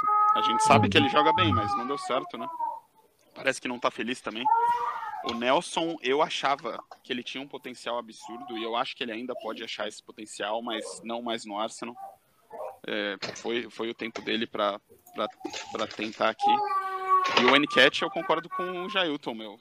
Liga pro Brighton e fala, mano, pegamos o Ben White, ó, pega o Encat aí, tamo junto. O, o Bissuma tá enchendo o saco do Ben White, ligando para ele também, velho. Se quiser meter o Bissuma nessa negociação, a gente aceita. E, e é isso, hora. É isso. E... Matheus, hum. oh, oh. você acha que traria um, contrataria um atacante, você? Ah, contrataria, contrataria. O, eu, eu esqueci, você falou do Abraham, eu gosto do Abraham também. Uhum. Ele, ele, primeiro que ele é torcedor do Arsenal, né? Se alguém, alguém, alguém não souber disso, ele torce pro Arsenal, então é um cara que vai, vai jogar aqui com, mano, sangue no olho, porque o Chelsea, ele vai ser um renegado do Chelsea, né? Só que diferentemente dos últimos que a gente trouxe, que foi o caso do William e do Davi Luiz, ele é novo. Então ele tem muito para mostrar ainda no futebol, vai estar tá com muito, muita garra de, de, de, mostrar que ele, é um, ele tem potencial, é um bom atacante. E tem o caso do Lautaro Martinez, né, que está esfriando. Tem algumas fontes que falam que, que se o Lukaku realmente fechar com o Chelsea, o Inter não vai vender o Lautaro. Já tem outros que falam que se fechar com o, Luka, o Chelsea, o Lautaro vai para o mercado também, todas as peças estão disponíveis. Então não sei, mas eu traria alguém, sim, eu traria alguém. É, eu acho que o Alba e o Lacazette são ótimos atacantes, mas eles não estão se encontrando, né? Então corre o risco de ficar assim o resto da temporada. Então, sim. É, além, além deles ter pouco tempo de contrato, né? Sim. Total. Essa coisa de trazer jogador que torce pro clube eu acho um pouco arriscada. É, posso estar enganado, mas o Wilshire era, era torcedor do Arsenal. E o Jenkins era tanto. Jenkins. Se o Jenkson era mesmo. o Jenkson era mesmo. E ele realmente nasceu para ficar na torcida, né? Vamos, convenhamos, nada contra, né? Mas é. ele tinha ali que ser um, um ticket season holder lá e é isso. Ele, ele ajudaria mais pagando o carneiro da temporada do que em campo, né? É, exato. Mas esses caras aí, mas esses caras aí, eles cresceram na, na base já do Arsenal, né, também. Não, o Jenkson acho que não. Não, não, não o Jenkson veio. O Jenkson, Jenkson veio do Charlton. Mas veio novinho, assim. É, veio com 18, 19. É, então. É, foi o mesmo caso do Ramsey, né? Do, do, Chamberlain, foi a mesma coisa. O... Agora, o, o, o Smith Rowe também é Arsenal desde pequeno. Sim. Saca, né? Saca também. É, vou retirar meu comentário, então. Finge que eu não falei isso. tudo bem, tudo bem. Obrigado, gente. É, Jailton, você Hum. já comentou aqui, é, falando do nosso ataque, que o PP foi muito bem no final da temporada. É, parece que está tá passando a fase de adaptação, que a gente sabe que campeonato francês para o campeonato inglês tem uma diferença absurda. e Alguns jogadores sentem muito mais do que outros, mas o PP foi indo bem no final da temporada. Você acha que ele tem potencial para ser um jogador no top 10 de transferências, né? Lembrando que ele custou 80 milhões de euros, ou o valor ainda parece absurdo, ele não vai ser esse jogador caro. O que, que você pensa dele e do nosso ataque? Eu acho assim, que ele, o valor ainda é alto, mas eu acho que se ele tiver a sequência que ele merece.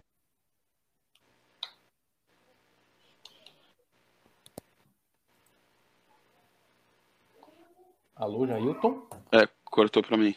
Tá cortando é para mim também. Jesus, você tá ouvindo ele ou. Não, não tô ouvindo ele, não. Ixi. Deixa eu dar um. Acho que ele caiu. Será? É, acho que talvez oscilando, que se ele tivesse caído, a gente caía junto. Ah, é verdade. Estão me escutando agora? Agora sim. Positivo. Bora. Ah, sim. O que eu tava dizendo era assim, que o, que o PP não é um cara que vai agora pagar o valor que ele custou, talvez não, talvez nunca pague, mas é um cara que vai ajudar bastante com 10, 15 gols na temporada. Sim, mas eu acho que ele tem um potencial, viu? De, de se pagar. Eu, eu acho ele bom jogador, eu acho até injusto que muita gente fica falando que ele é um mau jogador, ele não é um mau jogador. É porque ele não teve sequência mesmo na última temporada. O Arteta deu muitas chances exageradas pro William, sendo que o William claramente não não estava jogando bem, não queria jogar. E é isso. Sobre o nosso ataque, eu acho que assim, eu contrataria alguém, mas eu acho que só vem um cara se vender o Lacazette. Sim. Não, tá. Mas, é, mas você contrataria outro? Mesmo Sim, não sim, eu- vendendo? eu Mesmo não contrataria. Eu Sim. contrataria. Especialmente se o Lautaro tiver no mercado disponível, você contrata. É como eu falei, ele é um cara que mudaria o, É patamar uma do ataque. oportunidade que não pode deixar perder. É a mesma Sim. coisa que aconteceu com o Zio, que aconteceu com o Sanches quando a gente trouxe, trouxe eles. Ah, o É. Barcelona queria vender o Alexis, a gente pegou, sabe? É uma oportunidade que não dá pra perder. É- Mas é aí, no, no- caso do Lautaro, a gente perderia o, o Bellery, né? Saiu uma Não, mas notícia ok, hoje. Vai ser, vai ser Ok. gratificante, graças a Deus. Ok. Pra cima. Se tiver, cara, se tiver que perder, sacrificar o Bellerin, sacrificar o Lacazette, trazer o Lautaro, Exato. ok. Mete os dois na negociação, cara. Ok, Dá não acho pro. Lautaro. O Lautaro é um jogador que muda o patamar do time, gente. Ele é, Não, muito, concordo. acho. ele é muito bom. concordo. Ó, notícias da, lá da, da Inglaterra é, colocaram que o Bellerin foi. O Arsenal fez uma oferta para a Inter, colocando no mesmo. numa troca, né? Troca jogador por jogador, envolvendo o Bellerin e o Lacazette. Não teria valor envolvido nisso, seria os dois pelo Lautaro e a Inter rejeitou sumariamente. Óbvio, né? Porque eles entendem que o Bellerin vale 15, o Lacazette vale 25 e o Lautaro eles ano ainda. aceitariam. É, o Lautaro eles acenderi- aceitariam vender por 65. Nossa, eles estão pagando bem no Lacazette ainda, hein? Tô pagando bem no Lacazette. Porra, 25, velho. Eu eu jogaria um dinheiro, eu pegaria Eu jogaria. Joga o Beleirinho. É. Sim. Joga o Beleirinho lá com 20 milha. Os caras aceitam, certeza. Certeza. É, aproveita agora que você vai vender o Willock. Manda um zap pro Elbeck e fala: o Elbeck, chama o Enquetia, fala que Brighton é uma cidade bonita, que o time é muito bom. Faz isso. Seja o agente Elbeck. Dá mais É. essa alegria pra gente, né? Eu acho que é isso. Eu acho que é isso mesmo. É, vai ser o segundo melhor momento dele, né? Depois daquele gol contra É. o Leicester. Não, então vai Terceiro. ser o terceiro. Teve a William alegria. Tem o Trapp. Manchester também, tem o New United. É, É, total, verdade. Mas eu acho bem, bem viável a Inter fazer isso, né? Acho que não faz sentido pra eles. É, eles foram inteligentes, né? Troca jogador por jogador não faz sentido nenhum. É, não, e outra, você vai trocar um atacante jovem por um, por um outro atacante mais velho, quase 30 anos, não sei se tem 30 anos na casete. Sim, Tem. não, e, e- e Tem. comparando o nível mesmo, né? Os comparando, caras perderam. é, comparando o nível, os caras tá na, tá, tá, tá na Champions. enfim. Exato. Não, e nível de jogador pra jogador. Os caras perderam o Hakimi e vão perder o Lukaku, cara. Que vai, o Lacazette você faria a função do Lukaku, né? De fazer parede e tal. Uhum. Não tem como, velho.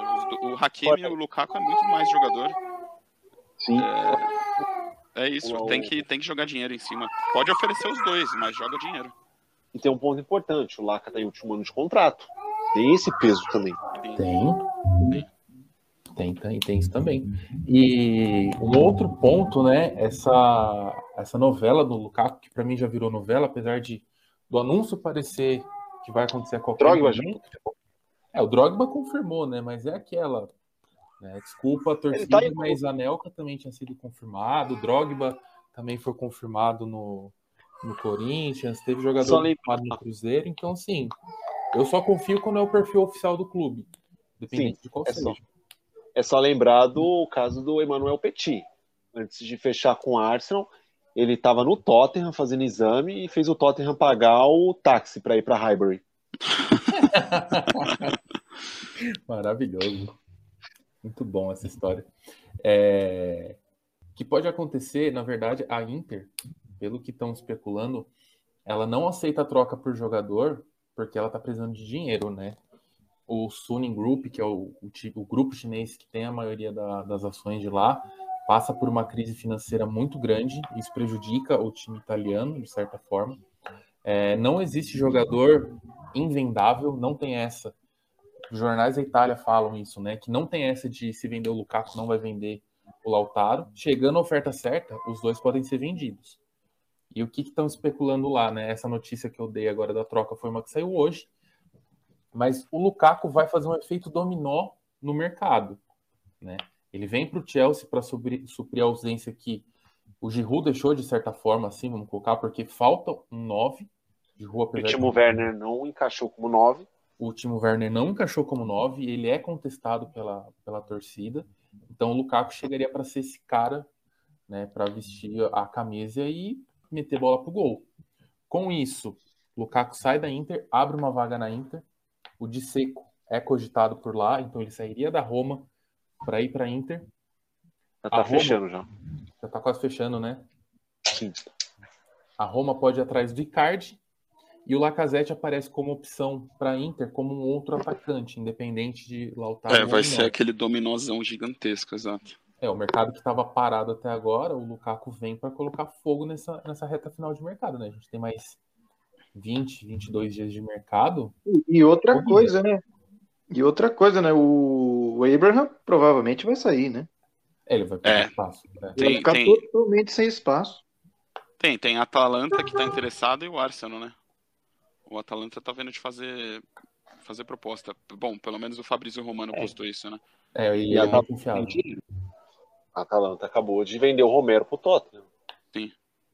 Sim. A Atalanta fez umas vendas. Tá com dinheiro, então. Tá com Tá. dinheiro, tá com grana. E o, o Lautaro, só para ainda seguindo no futebol, é, na linha do futebol inglês, o Tottenham encara ele como substituto ideal do Harry Kane, caso, caso não, né? Também já estão dando como certa a ida dele para o City, a outra transação de 100 milhões. Estão falando que ele, Harry Kane vai para o City e o City, o Tottenham vai com tudo para cima do Lautaro Martinez para fazer dupla com o som. Então, se o Lautaro, como eu falei, já é um jogador que muda o patamar, é, não dá pra perder esse cara pro Tottenham. Isso é uma coisa assim, fato. Se eles oferecerem 50, tem que oferecer 51. Se oferecer 52, tem que oferecer 53. E assim, não velho.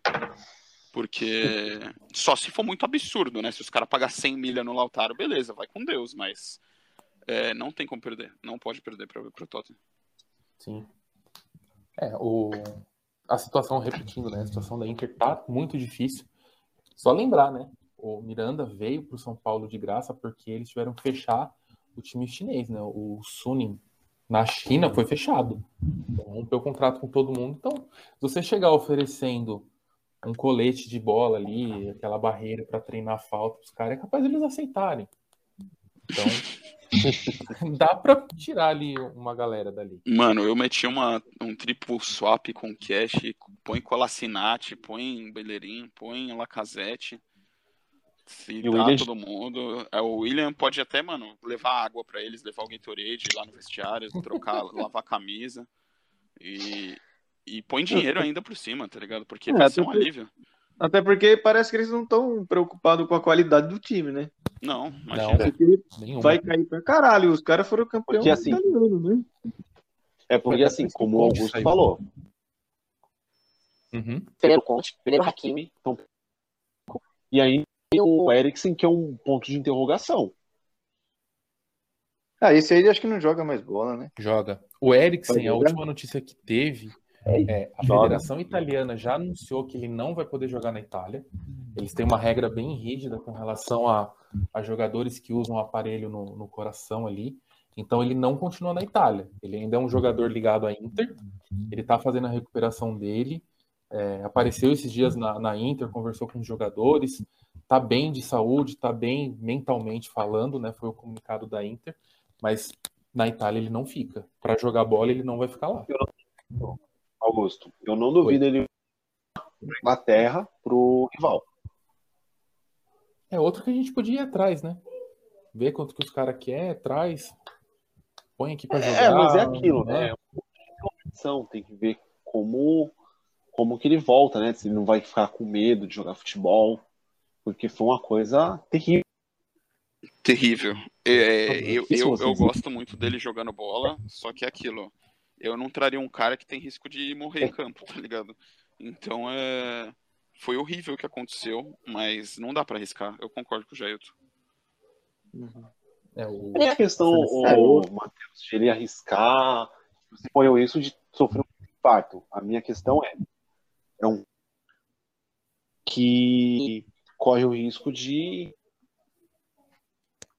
Tirar o pé. que nem o cara quando estoura o joelho, Tirar o pé. que você não sabe que volta a mesma coisa. Ele fica com receio. E a gente não sabe. Ele vai ser aquele 10 bem parado, né? Receber a bola, pensar o jogo e já passar. É, ele já é assim, né? Depois de- desse, acontecimento, mais ainda, eu Claro. né? Sim. É. Bom, vamos aguardar os próximos episódios a- a- desse desmanche da Inter, vendo se, se vem mais alguém, se tem mais alguma especulação. É, o que saiu esses dias é que o, Arsenal, o Leicester pediu 60 milhões pelo Madison, agora de forma oficial, né, até então era especulação, e que o Arsenal não tem problema nenhum em pagar esse dinheiro. Não tentou negociar, Eita. parece que, que a diretoria quer atender o pedido do, do Arteta e 60 milhões, então que venha. O que, que vocês acham disso? Vale a pena? Não só vale? Muita grana? Acho que só falta o dinheiro, né? não tem problema, mas não fez a proposta, caramba. Eu não acho. É, não, eu- é, sim, sim, é, eu concordo. Talvez falte dinheiro. É. Talvez falta. Na verdade, eu nem acho que falta dinheiro. Eu acho que eles querem garantir que a gente descarte jogador, sabe? A gente tá É. com muita peça no elenco. Sim, sim, sim, sim. Mas o Madison por 60 é, nesse mercado é, é- tá de graça. Para. O Norwich quer 50 milhões no, no Cantrell, sabe? Então é. Tá ótimo. Se for 60 realmente, porque pelo que eu li que o AFC Bell falou, né? Ele. O Leicester ouviria uma proposta a partir de 60 milhões. Não fecharia 60, né? Então eu não sei. Mas se realmente for 60 o preço do Leicester, é, é, é outra, outro jogador que faria a gente melhorar muito. Eu não acho que mudaria o patamar igual o Lautaro. Porém, é um jogador que a gente precisa. O, o, o Madison bate muito bem falta. Isso é uma das discussões que a gente tem no grupo direto, né? Sobre quem vai bater falta. Eu acho que sempre o PP tem que bater, aí o Alba inventa de bater, o Laca, enfim. Mas ele seria o cara para bater todas as faltas no time. É um ótimo cobrador de escanteio, bate bem de longe, ele tem o drible. Ele é, ele é, ele tem um, um estilo de jogo parecido com o do Grealish, inclusive, né, de carregar a bola bastante. Então é, é, é um jogador que mudaria muito o nosso esquema também. É, o, jogador, o Bernardo Silva, ele também foi, foi bem. Está linkado ao Arsenal, né? Saiu hoje nos jornais que ele pode ser uma opção. seria o plano A do Arsenal, o Madison, que a gente está falando dele agora, ou o Odegaard. O Odegaard seria uma espécie de plano B. O Bernardo Silva seria uma espécie de plano C. Se nada der certo, é, a chance dele vir seria alta, né? Porque ele vai perder espaço com o Grealish no, no time. É, potencialmente a chegada do, do Harry Kane também, então os esquemas ali do, que o Guardiola faz, é, o Bernardo Silva até perderia essa posição também de um falso móvel. Eu queria ouvir de vocês, né, Matheus, se você acha que o, que o Bernardo Silva também é esse jogador que muda patamar, ou não, ele é um jogador que qualifica o elenco, mas a gente continuaria na mesma linha, mais ou menos. Eu acho o Bernardo Silva craque. É, eu acho. Ele, ele tem muito cuidado com a bola, ele defende muito bem a bola. No que, quando eu falo defesa, ele mantém a posse de bola no ataque, tá, gente? Uhum. É, e, e, ele tem um bom passe, é, é, um jogador calmo. Eu acho ele craque. Eu acho que se vier ele, eu fico contente também. A única diferença, ele é a nossa terceira opção hoje por causa da idade, né? Madison tem 24, Odegar 22, ele 28, se eu não me engano. Então, para montar esse esquema novo de jogadores novos que o Arteta quer, eles, por isso que ele vem a ser a terceira opção. E Mas se é... vier, eu fico feliz. E não é home grow também. Não é home grow também, exato, exato. Sim. É, mas se a gente for levar isso em consideração, o Odegar não é, né? Então, não. É, queimar essa posição com um jogador de 22 anos é mais viável do que um jogador de 28. Isso, exatamente. Entendi. É. Bom, o que eu acho que pode ser feito ainda é, é nisso, oferece os 60 pro, pro Madison, através do Leicester, manda o Kolasinac de brinde, não precisa nem falar, ó, finge que ele não vale nada. Quem sabe que ele não vale, manda de brinde para se livrar, vende o Willock para o Newcastle por, 60, por 20 milhões de euros, que é uma outra 25. especulação, 25 milhões de euros. O Nketiah para o Brighton, que a gente também comentou aqui, né? É o Beck, liga para ele. Eu, Augusto, uhum. eu colocaria, sei lá, eu falaria, Lester, tá bom, ele é, é 60, então vamos fazer assim, 50 e nós damos o Maitland Niles que vocês tanto querem. A gente fecha o negócio? É uma boa. Se eles querem tanto, manda, faz essa troca. E eu concordo.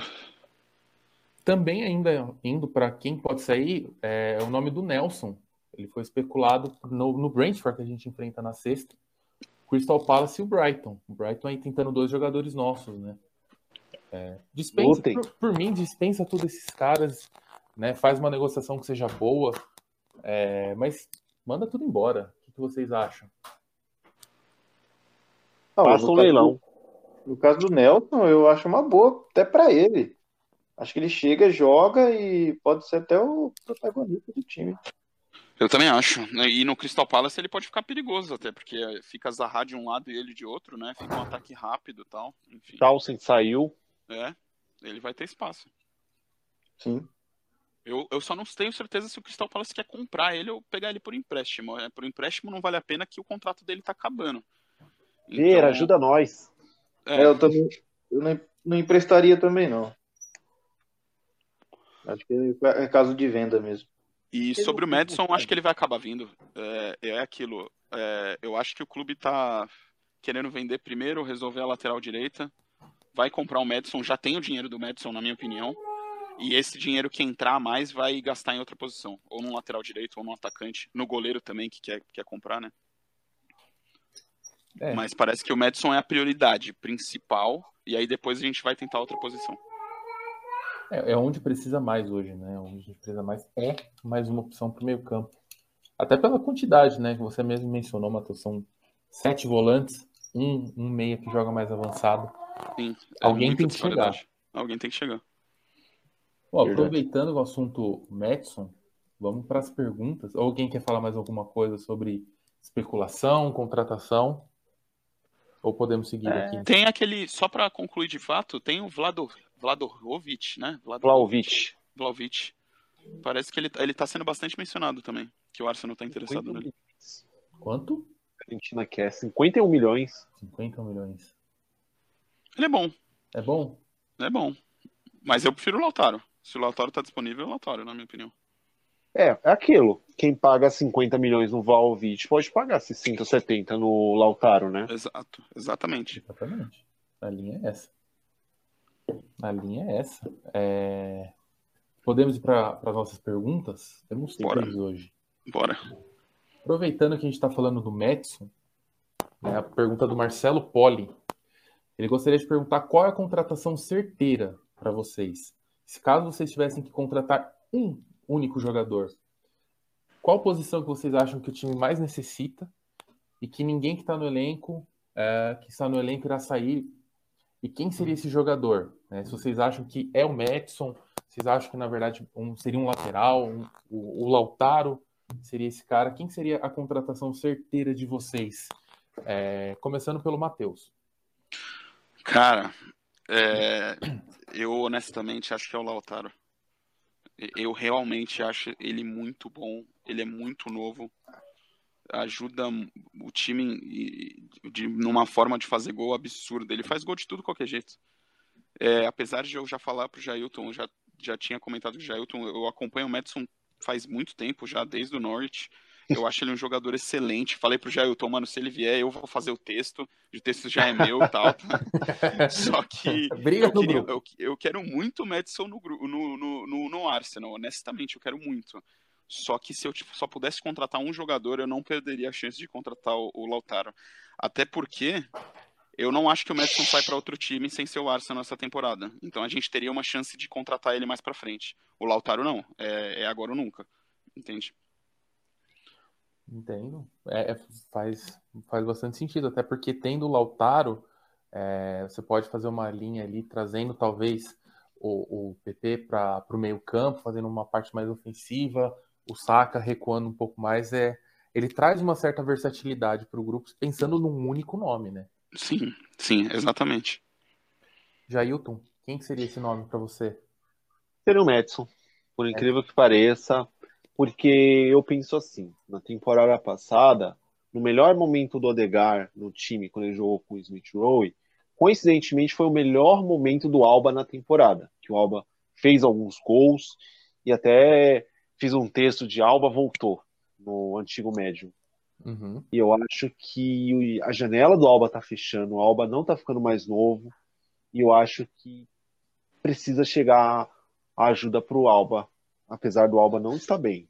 E, eu acho que esse time precisa de ajuda na criação, precisa ser mais criativo. Hum. E eu, e eu, que eu falo que o Lautaro era o cara que mudaria o patamar do time, como foi o Alexis Exato. nossa necessidade por um Madison é maior do que nossa necessidade por um Lautaro. Sim. É, o importante do Madison, além de tudo, não só o passe, né? Eu acho que ele desafoga o chute também.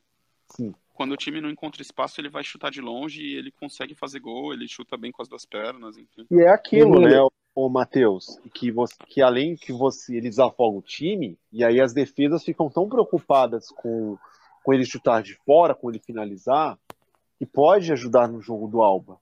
Total, totalmente, concordo. Sim. Mas, mas é possível, é possível o Madison chegar no Arsenal e não chutar fora- de fora da área, porque é incrível, é incrível como esse time não chuta. Não, ele, ele até pode chutar de fora da área, mas vai pra lua, né? Igual o Parter. E o Parter no Atlético Incrível somente chegar, Não, time vai pro banco. chegou aqui. Na lógica mano. do Jesus pro banco. É. Vai, não- tu vai chutar de fora no meu time, você não chuta de fora, vai pro banco. Pois é. Eu gostaria só de recordar um momento. Jailton tava lá. é, Na verdade, para o cara chutar de longe, eu tenho que fazer invocação, né? Contra o É. jogo contra o Manchester United. Eu, "Meu, por que, que não chuta mais de fora? Chuta! Chutou, fez o gol. Foi de um minuto depois. Precisa da minha autorização. Grande jogo. É cartinha do Magic, velho. O Exato. Arteta joga Magic, mano. Tem uma cartinha especial que se chama chute de fora da área. O Jesus também estava nesse dia, vale lembrar. É o gol do Chaka? Gol Gol do Chaka. Chaka, de 2019. Sim, sim. Uma curva engraçada, o DG ficou perdido. Sim, sim. Né? É, Mas, Jesus, para você, quem que é esse cara para vir? Uma contra... Você tem direito a uma contratação. Quem é esse cara? A gente vai dizer Pepe Guardiola. Baker. É de jogador, pô. É, Ah, não, pra mim seria o Grealish, que eu sou super fã, eu acho que ele é um baita de um jogador. E... Mas agora já tá acertado com o City. Eu acho que pela necessidade do, do time, do elenco, seria o Madison mesmo. É outro grande jogador, muito jovem também. Eu acho que ele vai acrescentar muito se vir. Sim. É, eles são bem parecidos, eu acho. É, é, a diferença do, é que eu acho que o Grealish, ele, ele, ele, ele tem esse fator de, de jogador que não tem medo, sabe? O Madison às vezes se esconde na partida, isso me incomoda um pouco nele. O Grealish uhum. não, o Grealish é o cara que, meu, tá, mano, todo mundo na merda, Toma ele fala, toca em mim que eu resolvo. É, Acho que ele é o assim cara que, que mais sofre falta no campeonato inglês, né? Sim, ele não tem medo de pegar a bola, não se esconde em nenhum momento, ele sempre fala, toca em mim que eu resolvo. Isso é muito bom no Grealish. Mas em compensação, o Madison tem um negócio que o Grealish não tem, que é o chute de distância, né? Assim, o Grealish chuta muito bem, só que nem se compara, né? O Madison chuta muito melhor, assim. Concordo. Para mim, é... contratação certeira para essa temporada que a gente deixou passar se chama Lionel Messi. O cara tava desempregado aí, os clubes ninguém fazer uma proposta pelo cara, o cara ficou desempregado, seis vezes melhor do mundo, desempregado, e a gente não fez uma proposta. Estão é, falando que o Saka, ele inclusive estava em Paris com o Neymar, tal, falou com o Messi, falou Messi, mano. Você sabe que eu sou o próximo rei do futebol, né? Cola lá, velho, vamos fazer uma brincadeira. Mas não Ele já trouxe o Ben White pra gente, né? Parece que ele, o Arteta chamou, falou com ele durante o, a, a Euro. E enfim, tentou o Messi, mas, meu, perdemos, perdemos, de fato. Perdemos, perdemos. Aí tem um, até uma pergunta que eu faço. Eu tinha até feito no Twitter, assim, é, que posição chegaríamos se o Arsenal contratasse hoje o Messi? Com ah, esse elenco. Campeão. Campeão também, eu também acho. Acho não, que acho bateríamos que terceiro. Eu acho que campeão. Ah, não sei. Você acha que o Messi vai entregar quantos gols? 25, 25 no mínimo. 25. No mínimo. Sim, no mínimo. Fácil. Ele pega o Brentford na sexta-feira, ele faz seis gols. Não, sei, é, é, é faz sério, seis gols é e dá quatro assistências pro Alves é, e pro. É, ele termina a temporada com GA de 50, no mínimo. É 25 gols e 25 assistências. Mas, velho, pensando, pensando nisso, se ele for pro Paris, do Paris Saint-Germain, vocês acham que ele vai, tipo, vai ser campeão da Champions? Eu acho, Eu acho que tem bem, bastante chance, principalmente se o Mbappé ficar. Bastante chance mesmo. Até porque eles arrumaram a defesa, né? Para mim, um dos pontos da laterais né? foi a falta de, de atenção com a zaga. Trouxeram Sim. o Sérgio Ramos. Trouxeram o é, Sérgio Ramos, exato. Então, é, eles que... montaram um time perfeito entre juventude e experiência, cara. Tá... Eu, eu para falar rapidamente do PSG, eu acho que eles têm tudo para ganhar a Champions. Eu acho que é só o Pochettino não atrapalhar que eu acho que eles levam. Esse contrato ah, e, técnico e agora, falando pô. sobre isso, parece que ele não, ele não aceitou a 10 do Neymar, né? Ele vai usar a 19 ou a 30, parece. É. Ele podia usar aqui, né? A 30 vai estar disponível quando o Enquetear sair fora. Ele podia não, pelo amor de Deus. Você acha, o Smith Rowe ia baixar as pernas, ia falar, não, pega 10, pelo amor de Deus. Imagina. Uma coisa é o Neymar, né? Outra coisa é o Smith Rowe, não tem como. Não tem como. Respeita o De Bruyne de o nosso, o nosso De Bruyninho, né, velho? De London Coney. Ah. ai, ai. Próxima pergunta da, da Juliana Yamamoto. Inclusive, Juliana, participe do podcast. Queremos você aqui como convidada para falar do Arsenal. É, o que, que vocês acham que aconteceu com o Alba após a renovação do contrato? E o que, que vocês esperam dele para essa temporada? Quem quer, quem quer começar? Essa eu vou deixar aberta. Quem escolhe começar essa pergunta? Que é uma eu pergunta falo. polêmica. Série de fatores, Augusto. Eu acho que começa com o Arteta, que começou a usar em todo lugar do campo, insistiu em usar ele de ponta. Só eu acho goleiro, que isso, né? é, isso talvez afetou a confiança dele. Ele teve lesão, ele teve a mãe ficando doente, ele teve problemas extra-campos, teve atraso teve malária. no. Malária, teve, exato. Teve malária depois, e, a, e assim, eu não sei se a má fase dele agora é por conta da malária. Quer um exemplo? O Colo Churré, que jogou com a gente, teve malária e depois que. Nunca foi o mesmo. Nunca mais foi o mesmo. Nunca mais, então, exato, é verdade. Eu não sei se, se isso é uma questão mais de fato. E, e, e, realmente, eu acho que depois da malária ele, se poupou, ele começou a se poupar um pouco mais no, no, no campo. Ele corria em toda a bola, voltava para marcar tal. Ele não tá mais fazendo muito isso.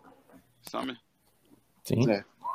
Mas eu, eu, eu, eu, concordo com o Jair. Eu acho que tem um fator também sobre, sobre o Alba, que é aquilo, né, velho? Ele usou todas as cartinhas especial, tá ligado? É, é, mano, ele carregou a gente muito tempo. E a gente sem criatividade, com um time ruim ainda. É, foi, é, é, difícil, né? Uma hora ia acabar essa, essa mágica.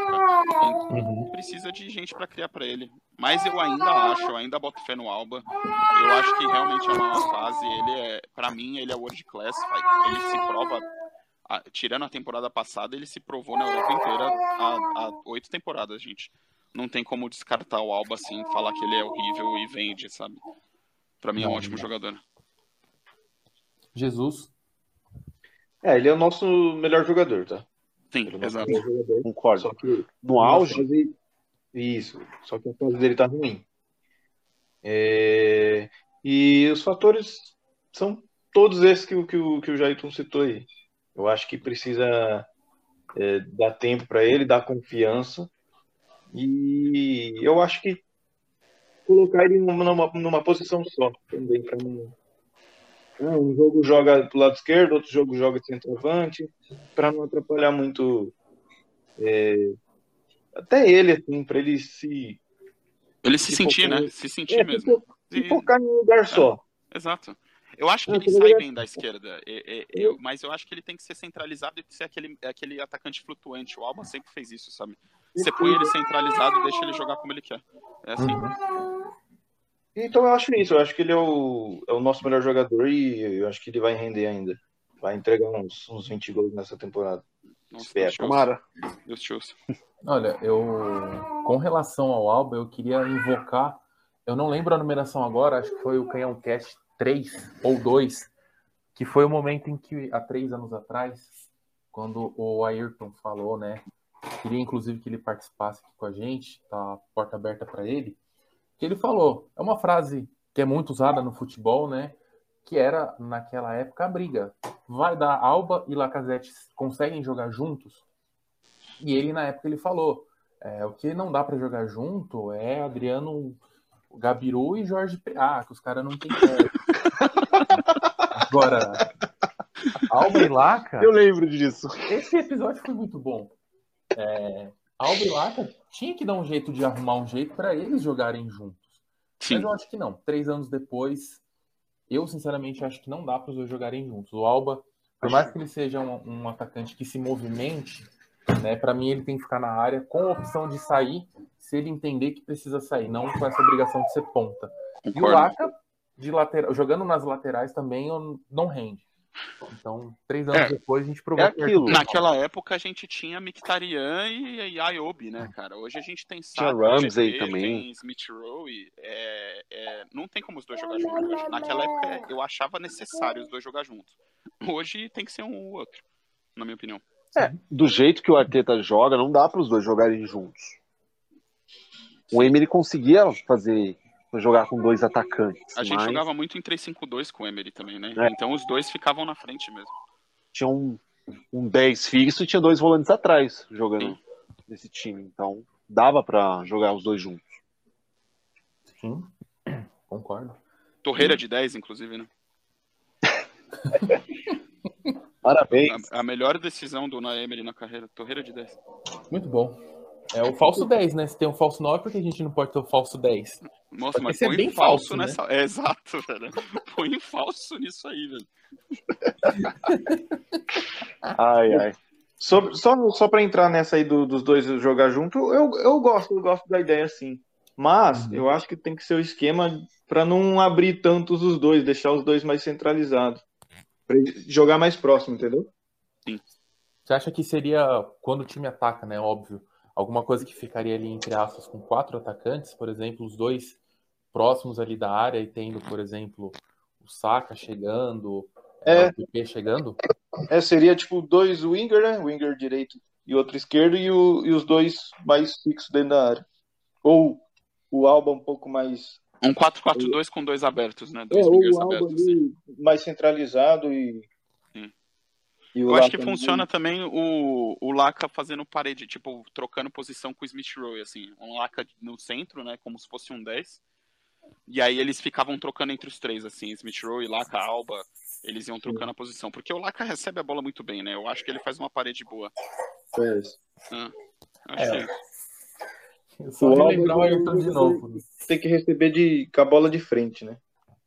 Não de Não entendi. costa. não entendi. O Alba, o Alba é um jogador que tem que receber a bola Isso, em velocidade de frente, não de costa como o Lacazette. Exatamente. O Alba, o Alba é bola enfiada, exatamente. É aquela bola que, meu, ele faz Sim. muito bem, né? Vulgo gol contra o Chelsea que ele fez com o Zuma. Recebeu bola de frente, deu aquele Ah, cortinho e tapinha. Sim.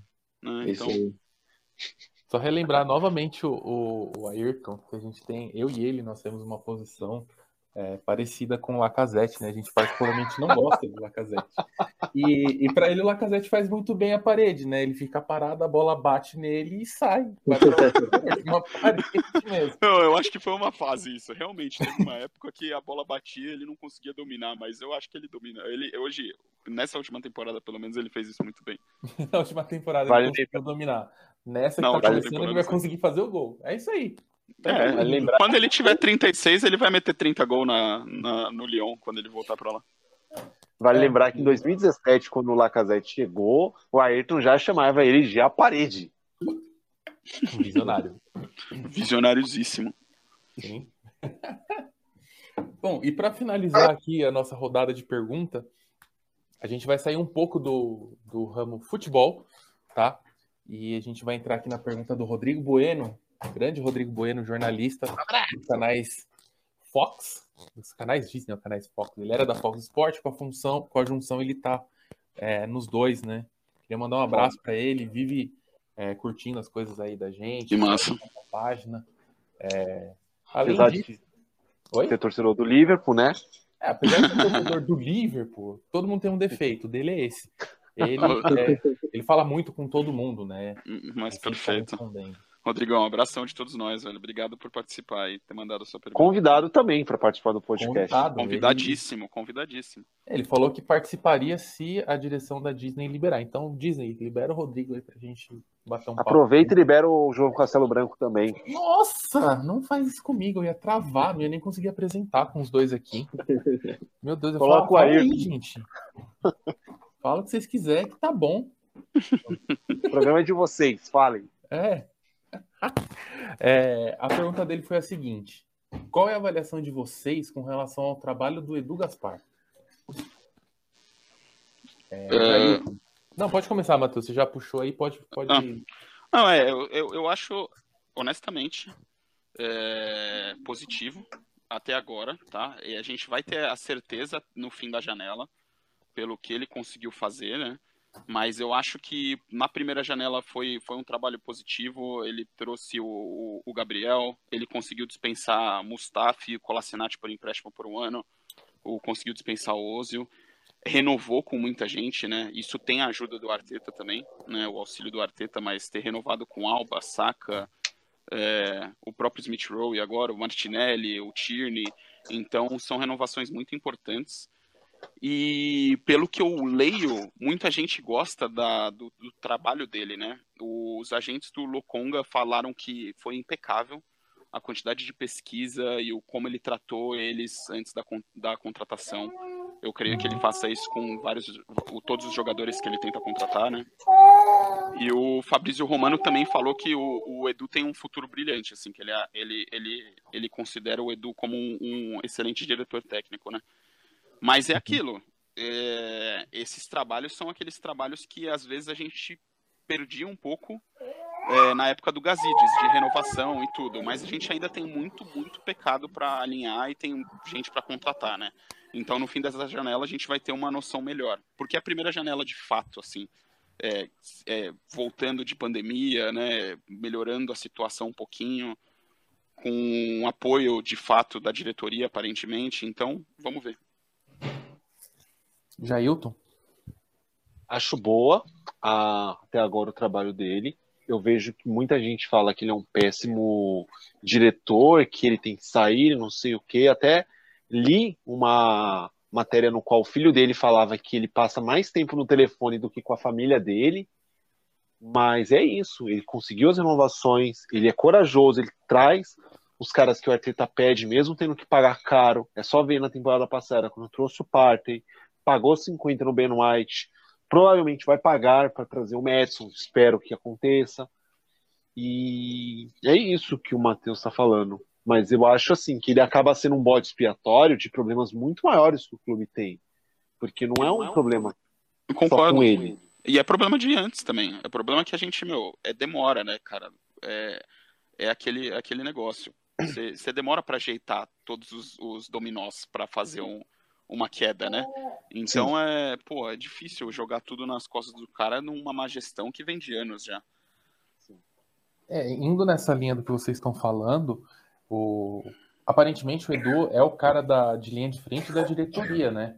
Porque, pelo menos aqui, né, a parte, parte do Brasil aqui que acompanha o Arsenal tudo, ninguém sabe outro nome da diretoria que não seja do Edu. Né? O nome Só do presidente fica difícil. Vinay, é. Vinay. Vinay. Ninguém sabe falar o sobrenome do Vinay. É, é Vinay o cara. Então, assim, pelo fato dele ter essa exposição, ele fica suscetível a esse tipo de, de ataque, de, de hashtag, né, do out, igual teve. Então, é, eu não acho que o trabalho dele seja ruim. Mas queria ouvir do Jesus o que, que ele acha. Né? Ele que, lembrando, o Edu trabalha muito com o Arteta e o Jesus não, não é muito fã do Arteta. Qual é a sua opinião sobre? Ah, eu acho o trabalho dele de, de regular para ruim. Eu acho que ele está conseguindo melhorar agora, é, com renovações do, dos jovens jogadores. Mas lá atrás eu acho que ele deixou muito a desejar com, com o Naemery. Uhum. Mas, Jesus, Foi. desculpa até te interromper sua opinião, mas lá atrás, quando era. Ele não era de fato a cara do, da direção, era o. Era o R, até ser demitido por questões que a gente não pode falar aqui. Consegui. É o do, do, do PP, né? É, exatamente. Sim, sim, sim. É... Então, ele, essa, ele tem essa amizade com alguns agentes, tipo o Kia Jorabichian também, né? É. E, e, errou muito aí também, né? Acho que erra nas contratações aí de, de, de William, principalmente, né? Dá um contrato maior para Davi Luiz, talvez não precisava. É, ele nunca vem a público se pronunciar de, de alguma coisa. Mais, mais o Vinay que fala alguma coisa do que ele. E, inclusive, acho que pouco tempo atrás, é, o Arsenal contratou um assistente para ele, né? Para ver se ele dá uma. Que realmente ele, ele parece ser um cara muito ativo, muito é, ligado ao clube. Mas eu não sei se é muita função, se é muita coisa. Mas eu vejo o trabalho dele como regular. Muito bom. É... Alguém, aqui para a gente encerrar, estamos chegando ao fim do, do, nosso podcast. Alguém quer posicionar alguma coisa, quer fazer algum pedido, quer mandar um Palpites beijo para alguém? sexta? Palpites para sexta? Bom, é, duas coisas. É, se despreocupem um pouco. Tem muita gente preocupada com o time. Calma, tá? É, as primeiras rodadas são importantes realmente, mas é, a gente, a gente conseguindo levar esses jogos que a gente citou no começo de uma maneira boa, tirando o City e Chelsea, né? Vamos supor, a gente uhum. consiga arrancar um empate deles e ganhar dos fáceis, já começamos muito bem, mesmo se a uhum. gente perder para eles e ganhar. E sobre contratação, vai chegar gente, vai chegar, eu tenho certeza absoluta. Pode não ser o Madison, pode não ser o Lautaro, mas a gente vai contratar então, calma, espera a janela acabar, vamos esperar a temporada começar. Não, tá, eu acho que tá tendo muito desespero desnecessário. E meu palpite pro, contra o Brentford é 2 a 0 A janela fecha dia 31, né? Uhum. Isso. É meu palpite? É, achei Isso. que você já ia emendar palpite e considerações. é... 3 a 0 3 a 0 Jailton? É... Só primeiramente fazer novamente o convite para todo mundo seguir a gente nas redes sociais, arroba Sampa, tanto no Twitter, como no Instagram, como no Facebook. Acompanhe nosso canal no YouTube e visite o site arsonsamba.com.br. Dito isso, é como o Matheus falou, eu acho que está criando-se um desespero muito necessário É óbvio, esse time precisa melhorar? Sim. Precisa jogar mais? Precisa, mas calma, gente. Eu ainda acho que vamos, vamos dar uma resposta positiva. Eu acredito. Dar, acreditar no time, apoiar o time de tudo, não ficar falando que o time é uma merda, que é um, um fracasso e não sei o quê. É, exato. Sim. Mas. Tá é, tendo muita negatividade. Essa é a grande, essa é a grande questão. Sim. E é aquilo. Acho que nosso dever é o a gente tem que criticar, a gente não pode só passar pano pro, pro time só porque a gente gosta de X, Y, a gente tem que saber diferenciar tipo de coisa, mas a gente não pode ser o tempo todo só, ah, esses caras são umas merdas, esse cara é isso, fora Arteta, fora fulano. Calma. Sim. Nem tudo tá errado, nem tudo tá certo, mas Exatamente. Sim. Eu acho que temos, temos que ser pontuais, sim. Na crítica como no elogio. Sim, perfeito. Uhum. Com certeza, bem pontuado. Dito isso, gente, eu acredito num 2 a 1 aquele típico jogo que é sofrido, que a gente vai fazer alguma vai tomar um golzinho idiota, mas a gente vai no fim conseguir vencer, vai dar uma sofrida e até é, vai ser tema essa semana do nosso site, que eu vou lembrar de cinco jogos, cinco estreias para esquecer e cinco estreias que foram sensacionais, foram jogos bem inesquecíveis. Dá um spoiler pra gente aí. Fala uma esquecível, sofrível e uma estreia Uma esquecível, Sim. que eu acho que até vale para o nosso momento atual. Uma derrota para o Aston Villa em 2013, que ficou 40 mil pessoas para vaiar o Wenger, gritando spend some fucking money. No caso, em português, seria gasta a porra da grana. Foi 3x1, né? Foi 3 a 1 que a gente tomou gol até de um Uhum. maluco chamado Antônio Luna. Antônio Luna. Boa. Lembro desse jogo, eu acho que eu tava no Malis.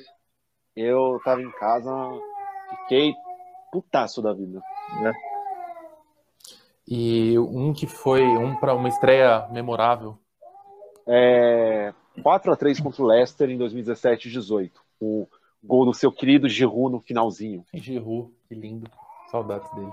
Aí, ó, uma coisa muito legal que depois desse jogo a gente ficou até umas 11 horas da noite na vagando perto do O'Malley's para comemorar a vitória É, muito bom. Eu gosto Oh. dessas histórias pós-jogo. com o nosso, nosso querido amigo Rick Arce completamente mamado.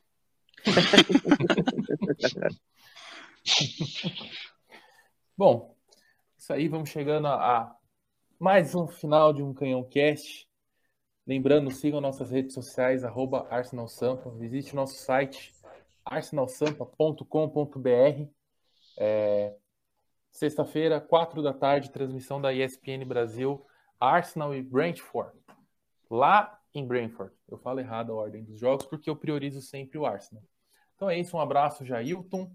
Um abraço, Um abraço. Matheus. Um abraço. Um abraço. Nos vemos na Um abraço, próxima obrigado. semana. Perfeito. Valeu, Obrigadão, pessoal. gente. Valeu. Até mais. Valeu, boa noite, tchau, tchau.